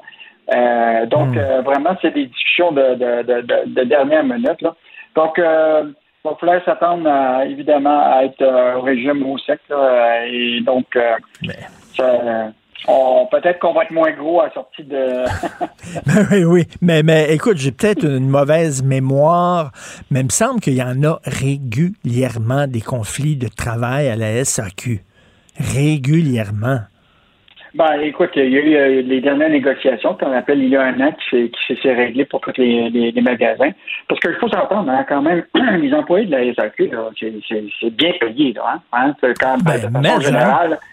Écoute, euh, euh, expérience personnelle, moi-même, quand j'étais jeune, j'ai travaillé à la SAQ quand j'étais j'étais jusqu'à caissier. Je peux te dire que je faisais partie de parmi mes amis de celui qui était mieux payé, et c'est encore aujourd'hui le cas à la SAQ, euh, d'avoir des conditions de travail qui sont relativement bonnes. Donc, euh, un conflit là, qui, euh, qui qui, qui est pas bon pour les consommateurs, mais qui est pas bon aussi pour nos producteurs québécois euh, de gin, de, de, cidre, de vin, tu sais, qui, mm. qui probablement verront pas le produit ces tablettes. Là. Donc, euh, un peu décevant. Ben, est-ce qu'il faut aller chez des importateurs privés? Là, il y a des agences, il y en a plein d'agences. Est-ce que tu peux acheter du vin euh, par des euh, par caisse? Est-ce que c'est la solution? Ben, probablement que ça va être ça, sauf que la question, c'est que tu risques de payer pas mal plus cher. Ben oui. Puis, euh, parce que c'est pas des vins, c'est pas des vins bas de gamme qui ont eux autres ces gens-là. Non, non, non, non, non. Puis il y a quand même du bon vin, là, tu sais, à moins de 15 puis même à 15 et 20, mais là, on reste pas de les retrouver ces, ces, ces tablettes là. Euh, donc, euh, on veut voir les, négociations se poursuivre ce matin entre la direction de la SAQ et le, le syndicat. Puis, mettons qu'il est quand même mini moins quart. Donc, comme on le disait tantôt, peut-être que ça va être juste la bière qu'on prendre. Ben oui, ben écoute, on s'en reparlera demain parce qu'après l'émission, l'émission ici se termine à 10h30. Je saute dans mon auto et je vais à la SAQ essayer de faire le plein. J'ai hâte de voir euh, ce qui reste exactement euh, là-bas. Euh, écoute, on savait qu'on avait un ministre responsable du retour des Nordiques, M. Éric Gérard. Là, ça a l'air qu'on va avoir un ministre responsable du retour du baseball professionnel. Eh, écoute, ce dossier-là le rebondit encore. donc, la balle n'a euh, pas fini de, de, bondir dans le cas des, des, contribuables. Donc, ce qu'on comprend, c'est que le ministre de l'Économie, Pierre Fitzgibbon, euh, actuellement est devenu le ministre du baseball. Euh, ils ont eu des rencontres avec déjà avec le groupe de baseball de, de Brockman. Donc, il y a eu une première rencontre le 22 février 2021. Il y aurait eu des discussions par la suite. là, la question, c'est qu'il dit il y a il n'y aura pas de troisième stade dans le bilan du gouvernement du Québec, mais plusieurs scénarios sont à l'étude. Puis il y a une implication financière du gouvernement du Québec dans le projet qui serait conditionnelle aux retombées économiques qui serait plus importante que les coûts. Qu'est-ce que ça veut dire? Euh, c'est tu euh, parce que là, les, tant que les contribuables ne voient pas c'est quoi les scénarios, c'est difficile de, de nous pour juger. Mais là, il y aurait plusieurs scénarios sur, sur la table, euh, dont potentiellement un, un prêt pardonnable, un mélange de scénarios là, qui pourrait monter jusqu'à 300 millions. Euh, mais là, euh, écoute, évidemment, toutes les partis d'opposition se sont déchirés la chemise hier là-dessus en disant, écoute, pendant que nos hôpitaux, notre service de santé euh, craquent. Mais il y a vraiment pas moins que là-dedans, là, c'est toute la question de la transparence. Tu sais, depuis une semaine, depuis deux semaines, les députés de l'Assemblée nationale de l'opposition demandent au ministre Fitzgibbon de dire clairement où il est intervenu dans des dossiers de dérogation pour le fameux programme PAC, là, pour aider les entreprises qui n'étaient pas dans le programme puis pour lequel lui s'est intervenu. On n'a toujours pas la liste des 10. On ne sait pas exactement ce qu'il a mmh. fait. Euh, puis là, ben là, tu vois, il y a toutes les discussions de derrière euh, des, portes closes là, sur euh, le fameux dossier du baseball. Donc, euh, hmm. c'est clair que moi, personnellement, je pense que c'est dans la poche pour euh, les Brockman. La, la, question, c'est quand est-ce qu'ils veulent l'annoncer, parce que là, c'est peut-être pas un bon moment de l'annoncer à cette période-ci, mais mettons que Legault avait déjà dit, et le Fitzgibbon avait déjà dit qu'il voyait l'idée du baseball, du retour du baseball à Montréal, une bonne idée. Donc, euh, je pense qu'on on est pas mal cuit, je pense. Et si t'entends Roger Brulotte crier, là, c'est parce que c'est, l'affaire est dans le sac. Mais écoute, euh, Yves, euh, il y a des gens qui se posent la question, là.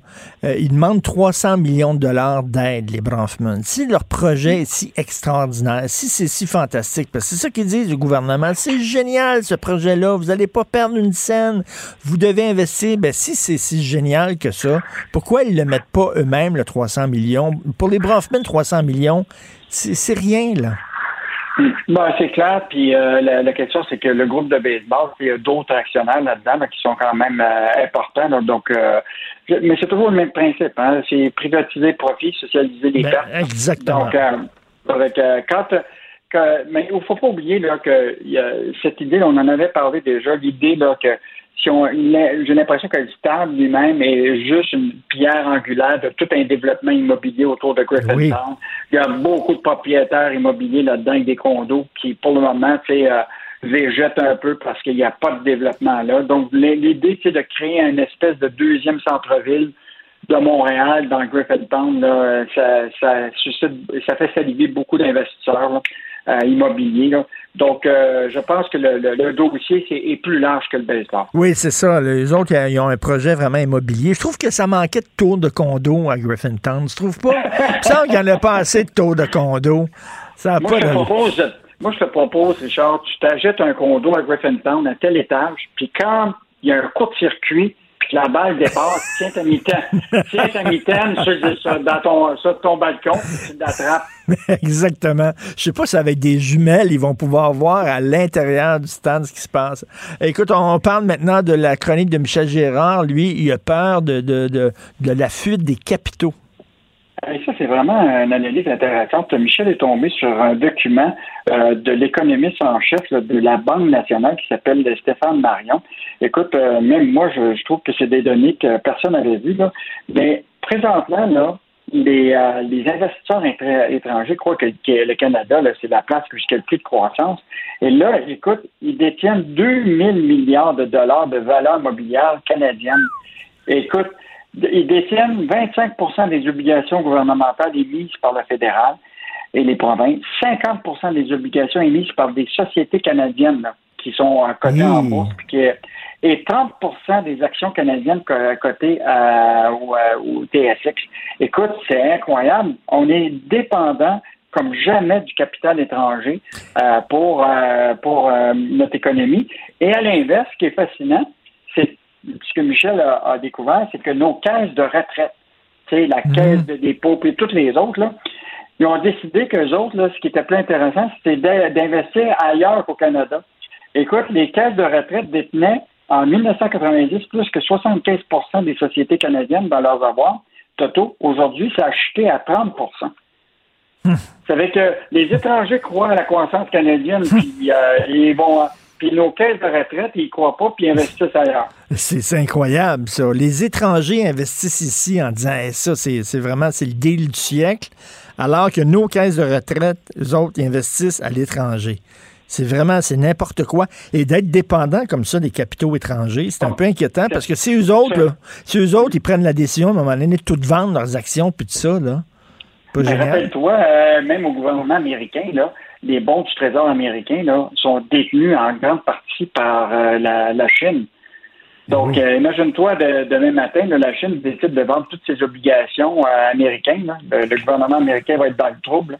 Donc, euh, c'est pas une bonne nouvelle de savoir que les étrangers sont de, on est de plus en plus dépendants de leur capital.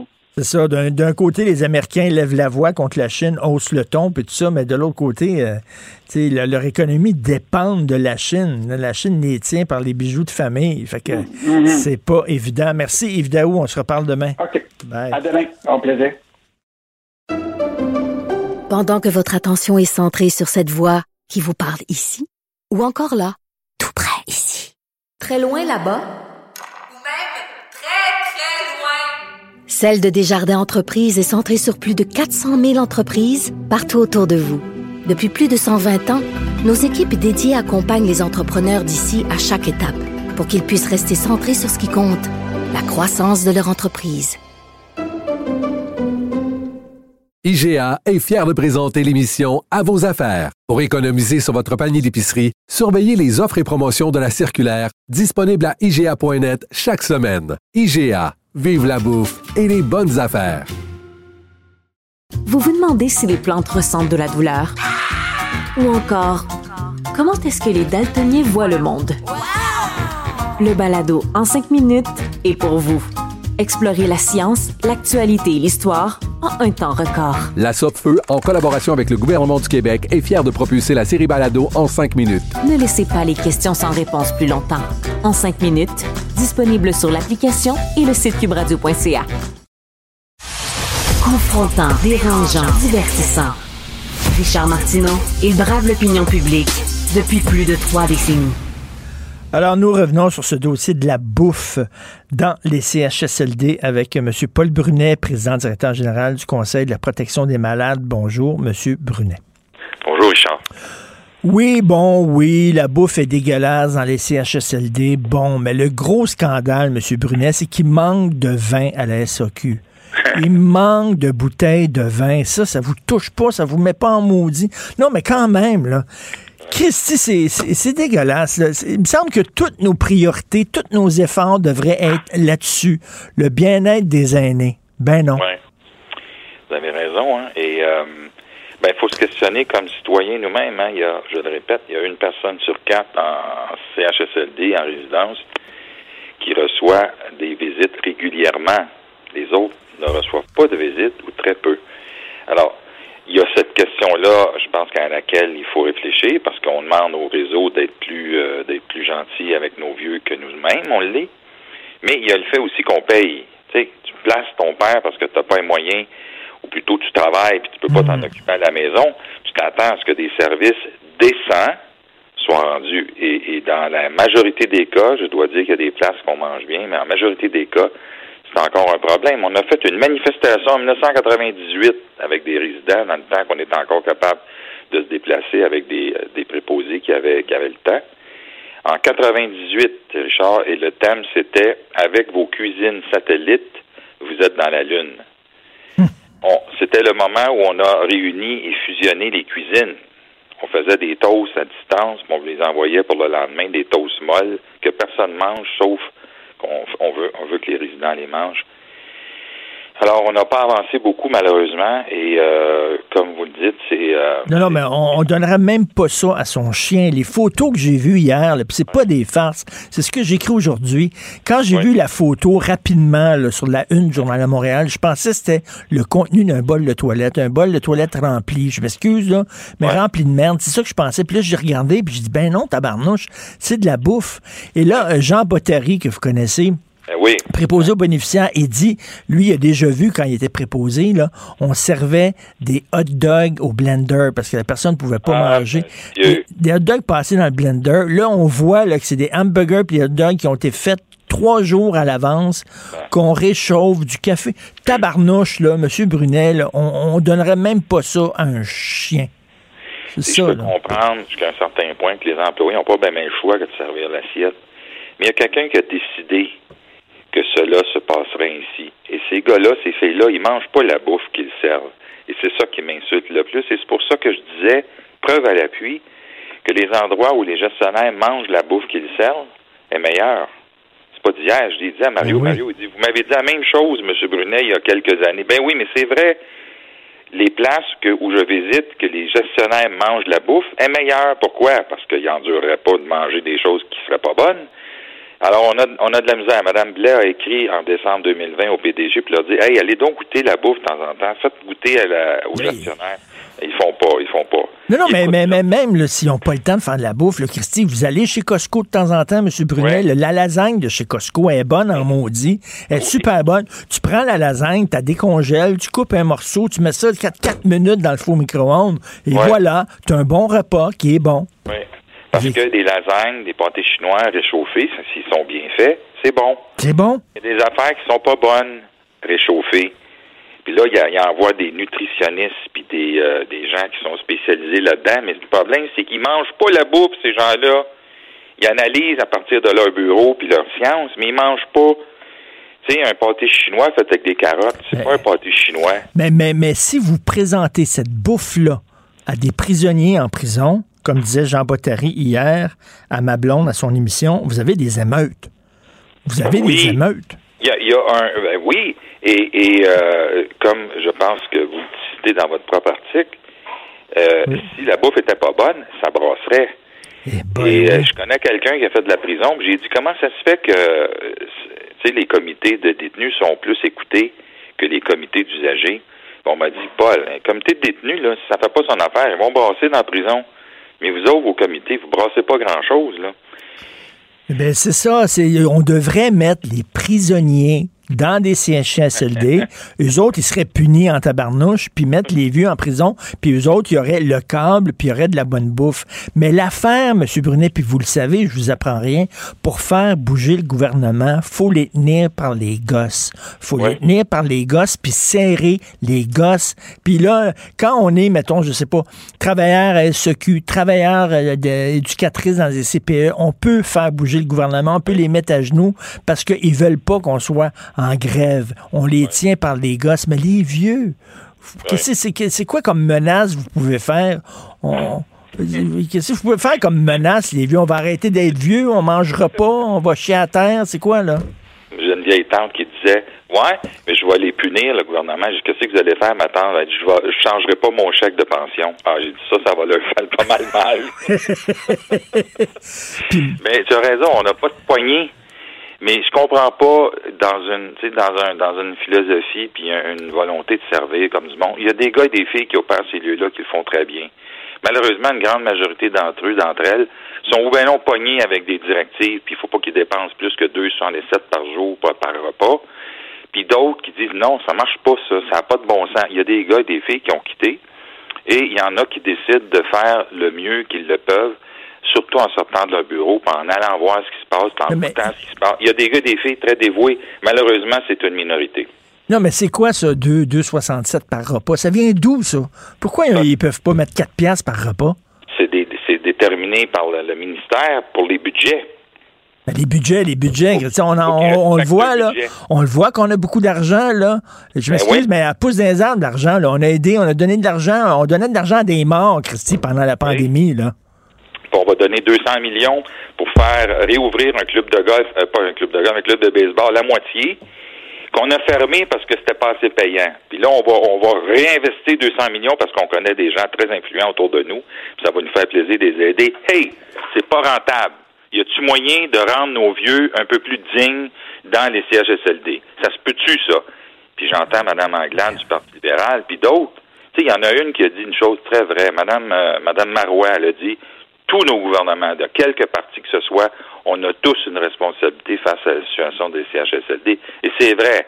On a traîné ces situations-là depuis aussi longtemps, en tout cas que je m'en rappelle et que je suis porte-parole. On a encore de la misère à manger comme du monde. Sinon, mais ça devrait être la- vraiment le bien-être des gens qui nous ont élevés, qui nous ont éduqués, qui ont créé le Québec dans lequel on est aujourd'hui, puis qui sont vulnérables maintenant, qui sont, qui ont besoin de nous maintenant, qui ont pris soin de nous quand nous on était tout petits, puis qu'on avait de la difficulté à manger, puis nous faisaient manger, puis là on les case là, ça me scandalise. Ça devrait, on règle ce problème-là d'abord et avant tout, puis après ça on va régler les autres crises de problèmes. Puis tu sais, il y a des gens qui réclament une enquête publique. On sait pas mal ce qui s'est passé, puis on sait pas mal qu'il y a du monde qui a dormi sa switch. On le sait ça. Puis quand on dit qu'il faut repenser, j'entendais Mme Dussault avoir une grosse émission sur il faut repenser. Non, non. Arrêtez de dire qu'il faut repenser, c'est la vie quotidienne. Dans la vie quotidienne, là, on mange comme du monde, fait qu'on nourrit notre monde comme du monde, on les lave comme du monde, puis on fait la buanderie comme du... C'est juste ça qu'il y a à faire.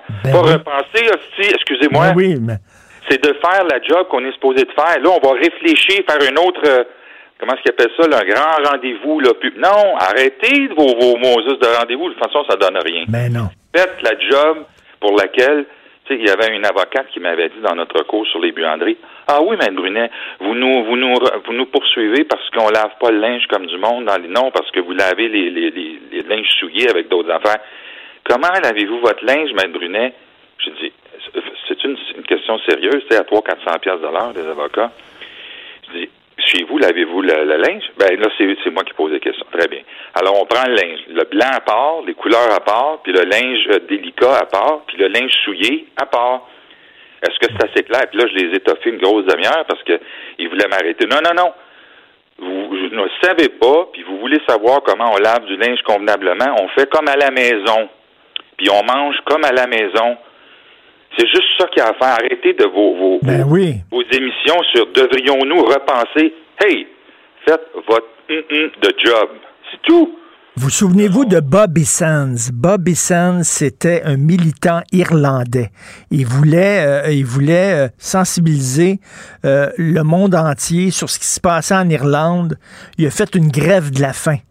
Puis tout le monde a parlé de Bobby Sands et tout le monde, soudainement, s'est intéressé à ce qui se passe en Irlande. Ça prendrait, Christy, un résident d'un CHSLD qui fasse. On est rendu là, là. On est rendu là, c'est drastique, là, mais ça prendrait, il en prendrait un qui fait une grève de la faim, Christy, pour dire, là, à un moment donné, là, on peut-tu arrêter de jaser, puis de vous rencontrer, puis faire des commissions, puis des rapports, puis les études? Ça a tout été fait, les crises d'études. Ah, je- des fois, je suis découragé. Mais vous autres, les médias, vous nous encouragez parce que vous permettez qu'on dise encore plus et mieux ce qui se passe ailleurs. Puis nous autres, à tous les jours, c'est des petits problèmes. Tu sais, quand mon frère Claude est mort, moi, sais quoi les grands problèmes? Des... Hey, on va te le dire, moi, c'est des centaines de petites choses qui font la différence entre le goût de vivre puis le goût de s'en aller parce qu'on est maltraité. C'est ça, la maltraitance. On a un recours qui est pendant, là. Mais, C'est 500 millions. Mais c'est pas des êtres humains. Moi, des fois, quand je suis un petit peu down, là, des fois, là, je suis un petit peu down, puis là, là, on mange bien chez nous, ça me recrinque, ça me met de bonne humeur, puis on, c'est bon, puis c'est chaud, puis c'est réconfortant. Calvaire, ils, ils comprennent pas ça, les gestionnaires. Là, M. Martineau, c'est vous qui commencez à sacrer. C'est pas moi. Non, non, mais je suis vraiment, là, hier, ce que j'ai vu, ça me dégoûte parce que surtout qu'ils ont, ils ont fait leur Christie de gros show, là, au centre des congrès à Québec, là, on l'a mangé texturé, c'est tellement bon, pis tout ça. On pensait que c'était réglé, cette affaire-là. Christy, ils servent de la ch'noute. Oui, effectivement. Mais à chaque fois qu'on a une occasion, on pousse sa machine, puis on fait une plainte, puis on, on, on y va à petits pas avec des, des, des, des cas isolés que les gens nous soumettent, puis on, les fait avancer tranquillement. Moi, si une journée j'ai été capable de faire améliorer la bouffe dans un CHSLD, je suis content. Ma, ma vie, ma vie est, heureuse parce qu'au moins j'ai fait un petit pas. Parce qu'on dirait que par en haut, ça marche pas, parce que même s'ils sont, je pense, bien intentionnés, en- tout en faisant de la politique, euh, c'est par, par en bas. C'est les gestionnaires. Ils écoutent pas. On a demandé au PDG de manger à la bouffe, il en mange pas. Il se sac pas mal de ce que Mme Blais leur a écrit au mois de décembre 2020. Alors, c'est qui qui est en charge du réseau de la santé? On se l'est demandé lors de la COVID, hein? Monsieur, euh, le docteur Arruda a dit, moi, je faisais juste des recommandations, là, moi, je suis pas le boss. Puis Mme McCann a dit, ben, nous, on faisait juste suivre monsieur. Hey, c'est qui qui est en charge? Y a-tu quelqu'un en charge dans le réseau de la santé? Y a-tu quelqu'un qui a les couilles pour dire, là, c'est assez? Les PDG, vous allez descendre puis manger la bouffe que vous, que vous Ben servez. oui, c'est pas, pas dur, là. C'est pas le 22 décembre, dans toutes les CHSLD du Québec, le 22 décembre, tous les résidents vont chier à terre. C'est ça qu'il faudra faire. Une affaire, là, un coup d'éclat incroyable. Non, non, mais Christy, qui mangent leur propre bouffe, puis après ça, eux autres vont dire, ben, ça n'a pas de bon sens, ce qu'ils mangent. Puis là, ils vont améliorer la qualité de leur bouffe parce que eux autres vont vouloir bien manger sur l'heure du lunch. On est rendu là. Je vous dirais, euh, allons-y euh, et faire ça dans leur bureau. Oui. Excusez, on est méchants. Non, non, mais, mais je m'excuse, mais c'est ça que ça prend maintenant. C'est les gens qui sont méchants, c'est les gens qui brassent la cabane, qui vont être écoutés par le gouvernement. Quand t'es trop gentil, quand t'es trop fin, quand tu planes dans ton coin, quand t'es un, un petit vieux, ou on parle tout le temps des vieux, mais il y a des gens là-dedans qui ont 35 ans, qui sont paraplégiques, puis qui sont dans des CHSLD, puis en ont pour 40 ans d'être là. là. Alors, quand on est trop gentil là, dans, la, dans la vie, ça ne fonctionne pas. Savez-vous, ceux qui, ceux qui, à, à qui on, on règle les problèmes, on règle les problèmes des gens qui sont fâchés, qui sont en tabarnak. Ouais. ça. Des fois, j'arrive avec des Tim Hortons parce que je vais encore à l'endroit où je visite. Je visitais mon frère Claude qui a vécu là 30 ans. J'arrive avec des Tim Hortons. Le monde est assez excité parce que le café est pas bon. Fait que quand tu arrives avec des cafés de l'extérieur, là, ils- écoute, si je n'avais 40 cafés, ils en prendraient tous, pour celles et ceux qui peuvent en boire un, là. Alors, tu sais, je me dis, Colin, y a-t-il moyen d'avoir un bon café, servir du café pour les gens qui peuvent et, et qui en veulent? Ouais. Mon Dieu, il me semble que c'est pas compliqué. Tu sais, on va sur la planète Mars, on va donner 200 millions pour un hostique de stade de baseball, puis on réfléchit. Mais là, ça va être 100 ou 300, on sait. Hey! Y a-tu moyen de mettre de l'argent pour avoir du monde compétent en, en nombre suffisant pour servir nos vieux? Puis hey, ouais, hey, de répéter ça aux partis politiques qui se succèdent puis qui font jamais mieux, malgré, je le répète, la bonne volonté. Madame, Madame Blais a, a fait avancer certaines petites choses, puis je, je, faut que je le signale, à chaque fois. Hmm. Mais, mais aussi, là, les gens qui nous écoutent, là, vos parents sont dans les CHSLD, là, vous avez de la famille, une fois par semaine, euh, envoyez-leur du Saint-Hubert Barbecue. Oui, bien Une fois par semaine, au moins minimum. Là. ils vont être super contents. Un petit poulet chaud, là, là, puis de la, de la bonne sauce brune. Oui. Chaude. Oui. C'est- dégueulasse. C'est pas vrai qu'on aime les vieux au Québec. On les déteste, les vieux. On dit c'est des mouroirs, les CHSLD. On les parque là, puis on espère qu'ils crèvent la bouche ouverte le plus rapidement possible. Parce que c'est un boulet pour nous autres. C'est ça. Et, cœur, hein. mais il y a des gars et des filles qui sont bien intentionnés puis qui font Ouais. un bon job, mais sont pas assez nombreux. En tout cas, continuez, on va se parler régulièrement, puis on va écrire là-dessus, parce que moi, ça me scandalisé. Merci beaucoup, M. Paul Brunet. Merci de votre travail. Bonne journée. Pendant que votre attention est centrée sur cette voix qui vous parle ici, ou encore là, tout près ici, très loin là-bas, Celle de Desjardins Entreprises est centrée sur plus de 400 000 entreprises partout autour de vous. Depuis plus de 120 ans, nos équipes dédiées accompagnent les entrepreneurs d'ici à chaque étape pour qu'ils puissent rester centrés sur ce qui compte, la croissance de leur entreprise. IGA est fier de présenter l'émission À vos affaires. Pour économiser sur votre panier d'épicerie, surveillez les offres et promotions de la circulaire disponible à IGA.net chaque semaine. IGA, vive la bouffe et les bonnes affaires. Vous vous demandez si les plantes ressentent de la douleur? Ou encore, comment est-ce que les daltoniens voient le monde? Le balado en cinq minutes est pour vous. Explorez la science, l'actualité et l'histoire en un temps record. La Feu, en collaboration avec le gouvernement du Québec, est fière de propulser la série Balado en cinq minutes. Ne laissez pas les questions sans réponse plus longtemps. En cinq minutes, disponible sur l'application et le site cubradio.ca. Martineau, il n'y a pas le temps pour la controverse. Il a jamais coulé l'eau sous les ponts. C'est lui qui la verse. Vous écoutez Martineau. Cube, Cube Radio. Nous parlons à Normand Lester, blogueur au Journal de Montréal, Journal de Québec, animateur du balado Normand Lester raconte ici à Cube Radio. Normand, à moins que je me trompe, là, peut-être dans les dernières minutes, ça a changé, mais quand j'ai débuté mon émission ce matin à 8 heures, le Canada n'avait toujours pas annoncé qu'ils allaient faire un boycott diplomatique des Jeux de Pékin. Toujours Non. pas.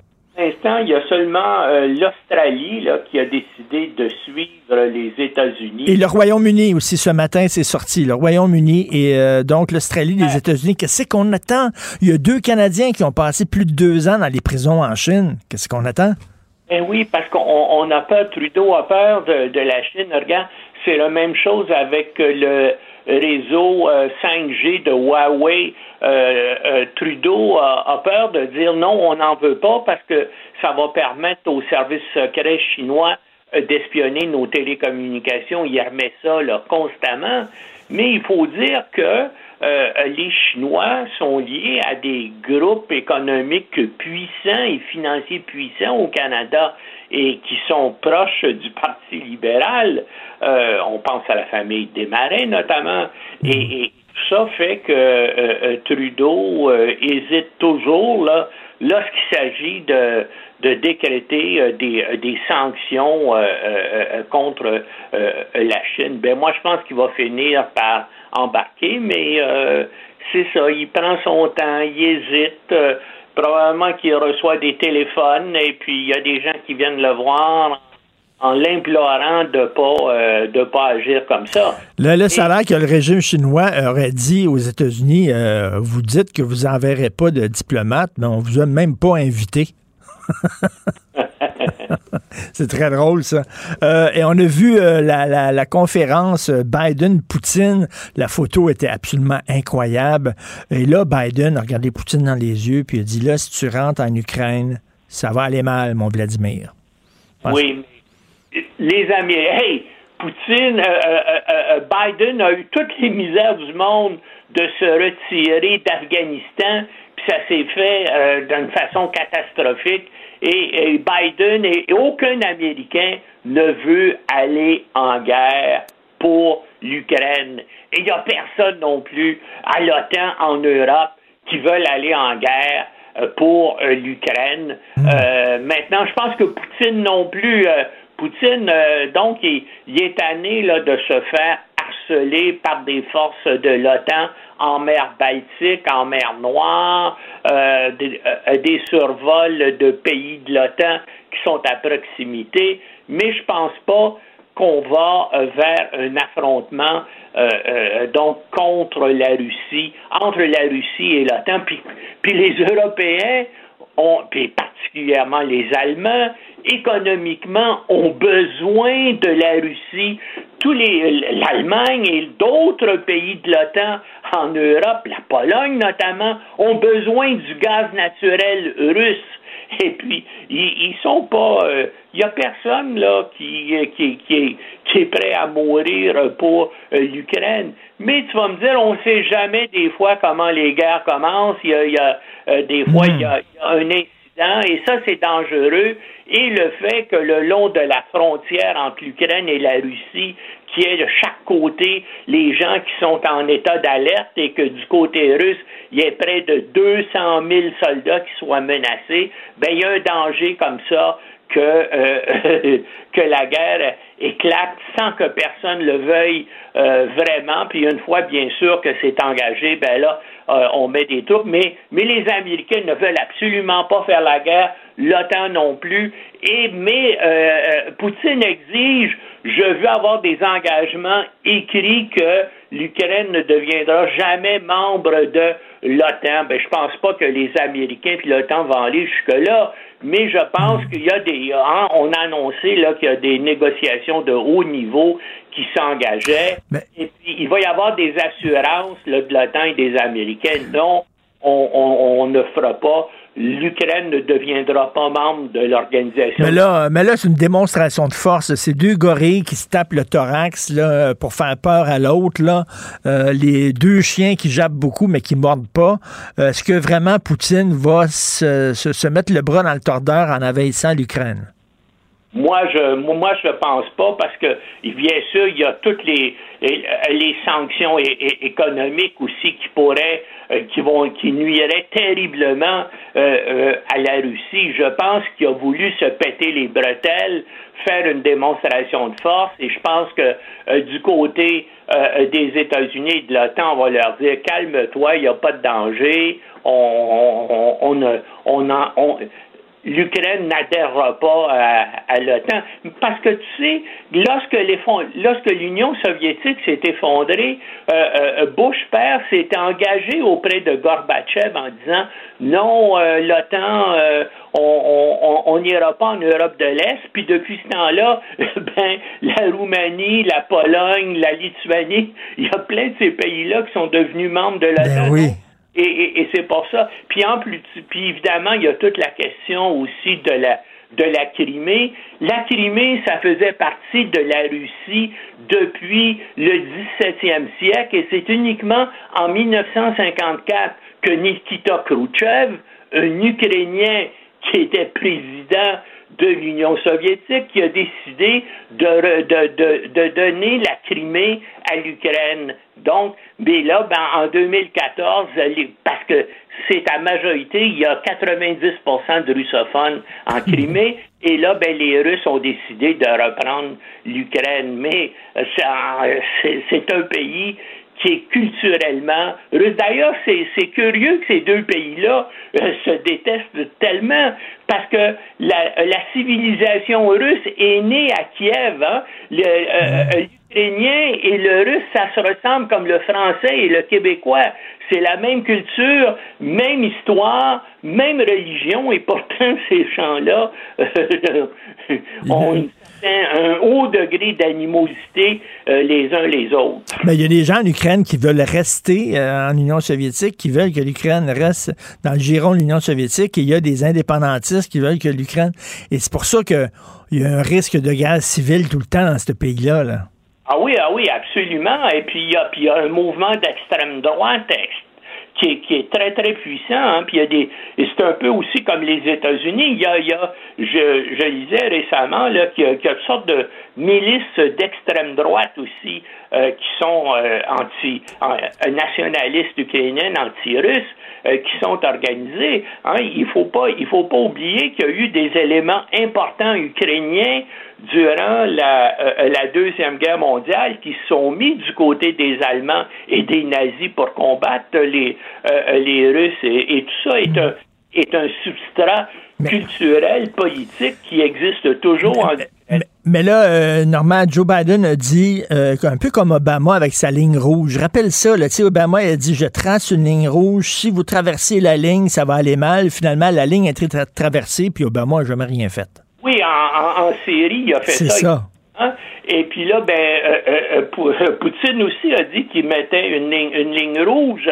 La ligne rouge n'a pas été traversée. Il n'y aura pas d'engagement formel, mais je suis sûr que J'espère, en tout cas, et puis je, je pense qu'il y a des bonnes chances qu'on on, on, on, ne va pas vers la guerre, mais c'est pas sûr à 100% parce que quand on masse des troupes comme ça de part et d'autre euh, euh, d'une frontière, il y a toujours un danger, mais je ben pense que ça, ça va s'apaiser là dans les prochaines semaines. Dans en tout cas, euh, oui, c'est une nouvelle guerre froide. Quand tu vois la Chine qui a des visées sur Taïwan, la Russie sur l'Ukraine, euh, c'est quand même, là, c'est assez corsé comme situation. Merci beaucoup, Normand. Bonne journée. Pendant que votre attention est centrée sur vos urgences du matin, vos réunions d'affaires du midi, votre retour à la maison ou votre emploi du soir, celle de Desjardins Entreprises est centrée sur plus de 400 000 entreprises à toute heure du jour. Grâce à notre connaissance des secteurs d'activité et à notre accompagnement spécialisé, nous aidons les entrepreneurs à relever chaque défi pour qu'ils puissent rester centrés sur ce qui compte, le développement de leur entreprise. IGA est fier de présenter l'émission À vos affaires. Pour économiser sur votre panier d'épicerie, surveillez les offres et promotions de la circulaire disponible à IGA.net chaque semaine. IGA Vive la bouffe et les bonnes affaires. Vous vous demandez si les plantes ressentent de la douleur? Ou encore, comment est-ce que les daltoniens voient le monde? Le balado en cinq minutes est pour vous. Explorez la science, l'actualité et l'histoire en un temps record. La Feu, en collaboration avec le gouvernement du Québec, est fière de propulser la série Balado en cinq minutes. Ne laissez pas les questions sans réponse plus longtemps. En cinq minutes, disponible sur l'application et le site cubradio.ca. Martino, souvent imité, mais jamais égalé. Vous écoutez Martino, Cube Radio.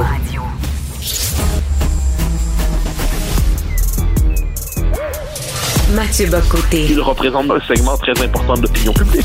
Richard Martineau. Tu vis sur quelle planète? La rencontre. Je regarde ça et là, je me dis, mais c'est de la comédie. C'est hallucinant. La rencontre. Bocoté. Martineau. Alors, euh, Mathieu, il y a un nageur trans qui a déclassé euh, euh, les, les, les, les autres nageuses qui compétitionnaient contre lui. Oui, alors ça se passe en Ohio, aux États-Unis. Pardon. Donc c'est un, un nageur, donc qui avait, euh, bon, qui était talentueux, ça, qui s'entraînait pour la nage et pour des raisons qui lui appartiennent et qui sont tout à fait euh, respectables évidemment, il a, euh, il y a eu une démarche, comme on dit, de changement d'identification de genre, au changement de sexe, soit moins d'identification au sexe féminin. Et je résume en quelques mots, aujourd'hui, il est nageur et nageuse plutôt désormais dans des équipes féminines et il pulvérise tous les records de natation féminine dans, euh, dans son domaine. Alors, aux États-Unis, bah, tu vois tout de suite euh, les, points d'interrogation qui, sont suscités par ça. C'est-à-dire, si aujourd'hui on veut comprendre dans nos sociétés euh, qu'il est possible de se sentir étranger à son identité sexuelle biologique, qu'on peut changer donc d'identité du genre, on peut s'identifier, donc euh, on est, on est homme et on peut vouloir devenir femme, ou l'inverse. Bon, ça, nos sociétés cherchent à trouver des aménagements pour permettre aux gens qui sont dans cette situation-là d'aller jusqu'au bout de leur démarche.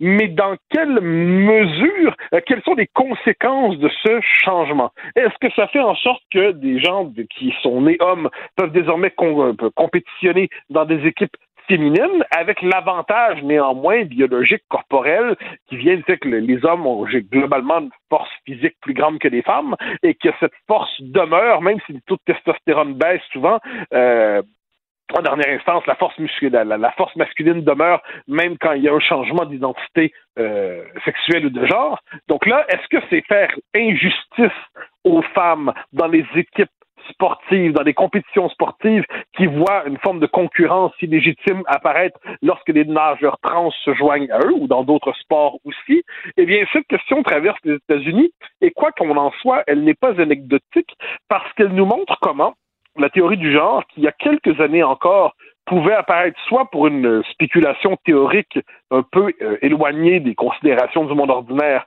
ou alors comme une avancée progressiste pour plusieurs qui révolutionnait notre rapport à l'identité. On connaissait les deux, les deux visions, mais finalement, cette théorie mord désormais sur la réalité de nos sociétés, et quand on lit ici et là des chroniqueurs, des chroniqueuses qui nous expliquent qu'il est où le problème, quel est, euh, par exemple, quand on dit il faut faire sauter la mention masculin ou féminin sur les permis de conduire, il faut le plus possible dégenrer la représentation de la société, où est le problème? Ben, on pourrait dire euh, peut-être que là, on a un problème, Ben c'est-à-dire concrètement, on voit que c'est une injustice faite aux femmes au nom de, du droit des, des uns des autres à changer d'identité sexuelle, mais c'est une injustice faite aux nageuses ici qui voient briser les règles qui leur permettaient de faire leur sport, la natation féminine. Donc, est-ce qu'on peut, voyant cela, de dire il y a peut-être un problème qui mérite considération sans se faire accuser de transphobie? Je sais pas. Mais à tout le monde, je trouve qu'il y a deux, trois questions à poser. Ben oui, c'est Isabelle Haché, ça, de la presse, qui a dit c'est quoi le problème exactement? Si quelqu'un, un homme, se dit femme, où est le problème?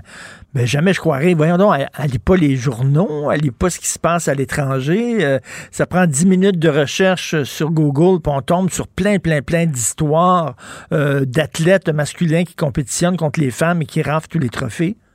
Mais alors, il y, a, deux manières de lire ça. Dans le cas des, chroniqueurs et chroniqueuses auxquels on peut faire référence, il y a évidemment le fait de le, besoin de se positionner, positionner socialement dans le camp des respectables. Faut jamais sous-estimer l'influence de ce désir chez les uns et les autres, c'est-à-dire en gros, on peut critiquer, par exemple, on critique la cancel culture, on critique la culture de l'annulation, on critique tout ça. Donc, pour montrer qu'on n'est pas complètement euh, conservateur, tendance, euh, je sais pas moi, côté Martineau, Facal euh, et, et- et autres individus peu recommandables de notre agréable société, eh bien, euh, on va vous dire, ah, mais là, sur ce coup-là, je suis d'accord avec les progressistes. Et là, ben là, ensuite, on peut poser la question, on pourrait demander, par exemple, aux gens qui écrivent de telles chroniques, vous disent que c'est pas grave le masculin ou le féminin. OK, mais euh, est-ce que vous trouvez ça juste pour les nageuses de l'Ohio? Est-ce que vous trouvez ça juste, cette situation-là? Euh, ou quand, par exemple, la question se pose de plus en plus, des, euh, des, hommes devenus qui ont changé d'identité sexuelle, donc qui sont devenus femmes, mais qui veulent donc être euh, en prison avec en prison pour femmes et ainsi de suite. Est-ce que c'est respecter les femmes que de leur imposer ça? Donc, il y a toute une série d'aspects tout à fait pratiques d'une théorie qui, pour certains, semblait jusqu'à tout récemment sinon euh, irréel, ou à tout le moins ça semblait périphérique, ça ne semblait pas mordre sur la réalité, ça semblait en dernière instance marginal, eh bien on voit que les conséquences pratiques apparaissent devant nous aujourd'hui. Les idées ont des conséquences, comme dirait l'autre, et parmi ces conséquences aujourd'hui, il y a peut-être, pour le dire ainsi, une injustice faite aux femmes. Écoute, moi, c'est toute la, la, théorie, là, du, euh, l'obsession du ressenti, la dictature du ressenti que je remets en question. Regarde, si tu vas au cinéma, euh, en bas de tel âge, ça coûte moins cher. Mettons, je te dis, là, en bas de 14 ans, mettons, ça coûte moins cher. Si j'arrivais au cinéma en disant, ben moi, dans ma tête, je suis un gars de 13 ans, j'ai 13 ans, on me dirait, ben non, t'as pas 13 ans, t'as 60 ans, t'as pas 13 ans. Oui, mais je me sens, j'ai le ressenti. Non, non. On me dirait, ben non, quand même, il y a la biologie, ça existe, tu as l'âge que tu as. Mais pourquoi on fait pas la même chose avec le sexe? Je sais pas. Tu sais, ce que je- Alors, ce que tu dis là, ça, ça s'est posé aux Pays-Bas. Euh, ne l'oublie pas. Un homme disait, je- j'ai pas son âge exact en tête, mais on, pour le jeu, imaginons qu'il y en avait 70 puis il se tentait 50. Puis il voulait être reconnu comme un homme de 50. Ben, en fait, c'est un, gag hein, aussi. C'est une façon de militer Oui, contre oui, ça. oui, c'est un- un clin d'œil lancé, C'est un mais clin lancé. Mais, mais ce que l'on voit à travers ça, c'est que on- cette, hey, cette idée-là que l'abolition de la biologie ou non du ressenti, euh, c'est, elle est déjà explorée par certains. Bon. Et là, qu'est-ce qu'on voit à travers ça? Mais C'est la sacralisation du, euh, pour reprendre ton mot, du ressenti. C'est-à-dire, tel que je me sens, je serai. Tel que je me vois, je serai. Et c'est à ce moment-là qu'on rappelle que il y a si la, la, culture a gagné beaucoup d'espace sur la nature depuis 50 ans, et globalement, c'est une bonne chose, c'est-à-dire que si on élargit l'espace, surtout que quelquefois on faisait passer pour de la nature des choses qui étaient culturelles, hein, par exemple des, des, tâches sociales réservées aux femmes, aux hommes et tout ça. Donc là, manifestement, on a complexifié notre représentation du masculin et du féminin, c'est très bien, mais là, à partir de quel moment on passe d'un élargissement de la culture à une abolition de la nature? Est-ce qu'on est aujourd'hui dans cette abolition de la nature? Et l'abolition de la nature, c'est-à-dire à un moment donné, je donne toujours cet exemple de Lysenko chez les soviétiques, qui, euh, bon, il fallait adapter la génétique, à la, notamment pour la question du blé, à la théorie marxiste-léniniste. Mais la, génétique n'était pas d'accord, disons ça comme ça. il, y a, il existe des fake news génétiques, ben, il existe des fake news biologiques, et affirmer que le masculin et le féminin ne sont que deux modalités parmi d'autres dans l'infinie possibilité de représentation de l'identité de genre, c'est que c'est juste faux. Ça ne veut pas dire que nos sociétés ne doivent pas dégager un espace de reconnaissance pour des gens qui se sentent étrangers à leur identité sexuelle. Ça veut simplement dire que cette possibilité nouvelle qui est accordée par la société libérale ne saurait devenir la norme. Or, c'est ce qu'on nous fait aujourd'hui, une inversion de la marge et de la norme. Et le point d'aboutissement de ça, c'est que c'est la dissolution du monde dans un fantasme. Si je ne suis que ce que je veux être, indépendamment de ma réalité, ben finalement, tout tient dans mes fantasmes. Puis je vais me rappeler là-dessus cette phrase qu'on prêtait aux parlementaires britanniques auparavant, au Parlement britannique. Le Parlement peut tout faire, sauf changer un homme en femme. Ben maintenant, il peut. Ben Donc, c'était cette espèce de reconnaissance, de, de, de génuflexion traditionnelle devant le fait que le, Parlement peut faire beaucoup de choses, mais il y a une part du monde qui échappe à lui. Eh bien, manifestement non. Nos sociétés vivent intégralement dans des codes, appelons ça de l'artificialisme politique, le constructivisme social le plus complet. Eh bien, à partir de là, certaines réalités qui nous semblaient immémoriales et inscrites dans la nature des choses sont désormais présentées comme des possibilités idéologiques optionnelles. Euh, ne sous-estimons pas l'ampleur de cette révolution qui, de ce point de vue, nous vient cette fois-ci de l'Ohio. Écoute, un des mythes que, que je préfère, c'est le mythe d'Icare c'est un mythe, euh, tu l'homme qui voulait être un, oiseau, qui voulait voler, et finalement, bon, il s'est approché trop près du soleil, euh, la cire qu'il avait mis sur ses ailes a fondu, puis il est tombé. Ah, c'est quelqu'un qui voulait s'extirper des lois de la nature, qui voulait que la loi de la gravité ne me touchera pas, mais c'est ça qu'on veut maintenant, là. Euh, la biologie ne sera pas un obstacle à ce qui je veux être, les lois de la physique ne seront pas un obstacle à qui je veux être. C'est Icar. Mais en fait, tu as tout à fait raison, et tu as tout à fait raison, mais je, en fait, je, je, je, transposerais ça dans un univers chrétien, euh, mais tu vas voir ce que j'entends par là. C'est la tentation démiurgique, c'est la tentation de l'auto-engendrement. C'est l'homme qui veut se, se substituer à son créateur.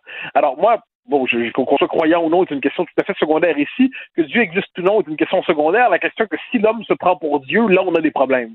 Et l'homme se prend pour Dieu, c'est l'homme qui croit créer le monde. Or, Chantal Delsol, dans un livre magnifique, Chantal Delsol qui a consacré, en passant, un livre au mythe d'Icare, Chantal Delsol, dans le livre, la, je crois c'est La haine du monde, nous dit finalement, euh, l'homme il a une liberté immense. C'est la liberté d'aménager le monde, de le transformer, de le réformer, de l'amender, de l'améliorer ou de le saccager, mais il n'a pas la liberté de créer le monde, de créer le monde comme s'il pouvait se substituer à la figure du créateur. Bon, ça comme ça. Eh bien, c'est la, c'est l'erreur des temps présents que de croire qu'on peut créer tout simplement. Puis les évolutions technologiques, les évolutions du droit, les évolutions du langage nous laissent croire qu'on peut créer. Mais non, en dernière instance, ne, serait-ce que parce qu'on est et parce qu'on meurt. Donc nous sommes condamnés à l'univers fini. Nous sommes notre passage sur Terre est finalement assez bref et on ne maîtrise ni notre naissance ni notre mort. Tout ça nous rappelle une certaine modestie de la nature humaine. Et eh bien, devant cela, on devrait avoir une certaine humilité devant, appelons ça les, soit la tradition, soit la nature, la culture, et ainsi de suite. Et on devrait éviter de croire qu'on peut se créer soi-même de A à Z. Hein. C'est l'auto-engendrement. Eh ben, mais, mais, mais, mais, on n'a pas d'humilité, l'ubris humaine, c'est complètement fou. Là, on pense qu'on va croire, qu'on va vaincre la mort. Il y a ah, actuellement, au moment où on se parle, il y, a des, il y a des chercheurs qui sont financés à coût de milliards de dollars qui travaillent avec l'idée que la mort est une maladie qu'on va pouvoir soigner et guérir. C'est fou, là. Et, pour, ça, dans les temps présents, on voit la fascination liée à l'univers virtuel, à la virtualisation de l'existence. Pourquoi la virtualisation de l'existence plaît tant aux contemporains? C'est parce que dans le virtuel, on peut se recréer intégralement à travers un avatar, on peut s'imaginer une identité numérique, un double de soi qui n'est pas soi. Et ça, autrement dit, dans ce monde-là, on, maîtrise tellement l'image qu'on donne de soi, on peut maîtriser, on se recrée finalement. Donc, on, alors que la véritable liberté, la véritable liberté, qu'est-ce que c'est? C'est à partir d'une nature que l'on reconnaît, des prédispositions. On se travaille, ensuite on se sculpte, on on s'amende, on se réforme à partir d'une certaine idée. Donc, il y a un espace de liberté immense entre l'idée qu'on se fait à la nature qu'on a, mais on ne peut pas changer de nature. Donc, moi, voudrais-je, par exemple, être le, plus grand, je sais pas, patineur artistique sur Terre. La nature ne m'a pas prédisposé à cela. La nature n'a pas voulu que je sois un grand joueur de basketball. Elle n'a pas voulu faire de moi l'homme le plus, euh, tu peux prendre des images, je ne suis pas non plus un coureur de fond exceptionnel. La nature n'a pas voulu ça ainsi. Eh bien, on a une nature et ensuite on a un idéal de vie. Et puis, dans cet espace-là, il y a un travail sur soi qui est l'espace de la liberté. Si on se dit qu'on abolit la nature, puis je serai ce que je veux être absolument, moi je veux être une reine de beauté, ben ça marche pas. Ben c'est ça, toi, toi, c'est que là on veut plus de limites. On veut plus d'obstacles. Euh, c'est tout. Là. le monde naturel ne, ne, sera pas un obstacle à ce que je veux être. Et c'est ça qui est complètement ah, ah. délirant. Là. Ben oui, mais ça, c'est un problème philosophique, c'est presque un problème religieux en quelque sorte. C'est pour ça que j'ai peut-être plus de mm. tendresse que toi pour les, les vieilles religions. C'est que les vieilles religions qui avaient qui étaient certainement excessives, qui étaient trop pesantes, elles avaient néanmoins, elles nous éduquaient à la limite. Ne serait-ce que parce qu'elles nous rappelaient qu'on est les, des héritiers et qu'on a une fin et qu'il y a des rituels qui structurent notre existence pour nous, amener à apprivoiser notre finitude. Euh, l'homme s'est révolté depuis, ben, avec la modernité, pour le meilleur et pour le pire. Hein. Il a dit bon mais s'est révolté contre la finitude. Le problème, c'est qu'à un moment donné, il perd contact avec le réel et ça nous ramène à ce, nageur de l'Ohio qui est devenu une nageuse de l'Ohio et qui crée bien de l'injustice pour d'autres nageuses de l'Ohio qui ont l'impression qu'on leur fait une forme de discrimination injuste en sens inverse. Ben oui, comme je l'ai dit tout le temps, moi je suis une euh, vieille naine euh, noire. C'est ça que je suis. C'est comme ça que je me sens. Donc, il va falloir que vous m'acceptiez comme ça. C'est con, c'est du délire, totalement. Merci beaucoup, Mathieu. On se reparle demain. Bonne journée. Bye bye. Pendant que votre attention est centrée sur cette voix qui vous parle ici, ou encore là, tout près ici, très loin là-bas, ou même très, très loin, Celle de Desjardins Entreprises est centrée sur plus de 400 000 entreprises partout autour de vous. Depuis plus de 120 ans, nos équipes dédiées accompagnent les entrepreneurs d'ici à chaque étape pour qu'ils puissent rester centrés sur ce qui compte, la croissance de leur entreprise. IGA est fier de présenter l'émission À vos affaires. Pour économiser sur votre panier d'épicerie, surveillez les offres et promotions de la circulaire disponible à IGA.net chaque semaine. IGA, vive la bouffe et les bonnes affaires. Vous vous demandez si les plantes ressentent de la douleur? Ou encore, comment est-ce que les daltoniens voient le monde? Le balado en cinq minutes est pour vous. Explorez la science, l'actualité et l'histoire en un temps record. La Feu, en collaboration avec le gouvernement du Québec, est fière de propulser la série Balado en cinq minutes. Ne laissez pas les questions sans réponse plus longtemps. En cinq minutes, disponible sur l'application et le site cubradio.ca. Ben oui, on le sait. Martineau, ça n'a pas de bon sens comme il est bon.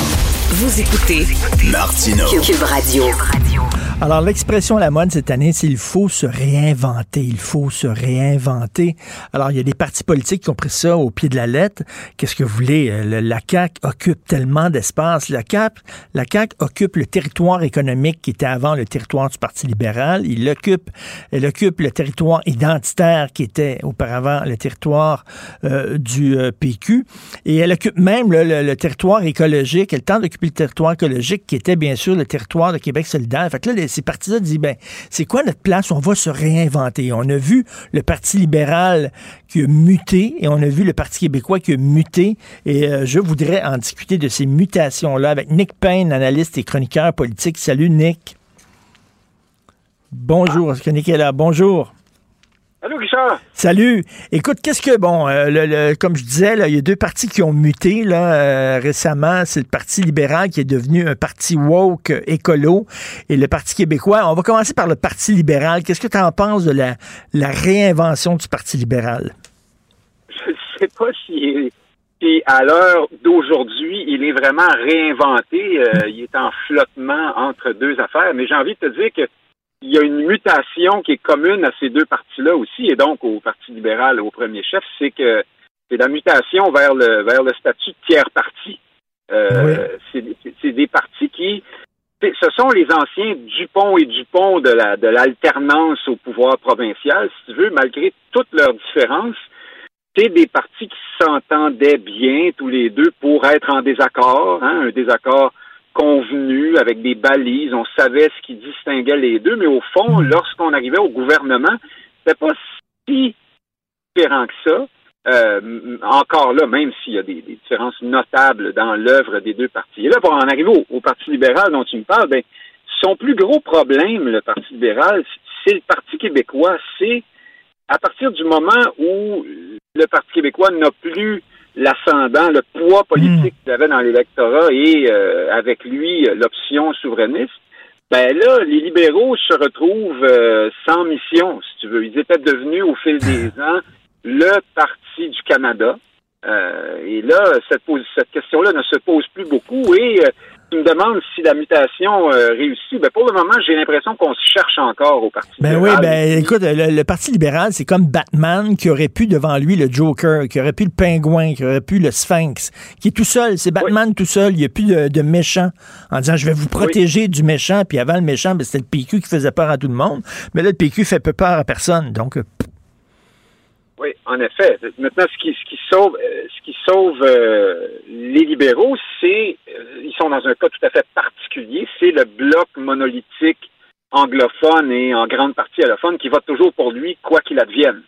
Euh, Donc, euh, là-dessus, on, on, on- on est toujours, on- l'avenir est assuré, contrairement à ce qui se produit pour le Parti québécois, par exemple. Et puis, L'avenir est non seulement assuré, il est même prometteur parce que cet électorat-là est en croissance. Mais là, ce virage-là, le écolo, ou euh, même woke, là, parce qu'ils ont dit qu'ils veulent l'instauration d'un cours là, qui va apprendre aux jeunes la théorie du genre, puis euh, le, le racisme systémique, puis le privilège blanc, puis tout ça. Fait que là, tu dis que tabarnouche, ils ont eu une méchante bulle au cerveau. C'est rendu un parti qui, qui- qui est quasiment un Québec solidaire part tout.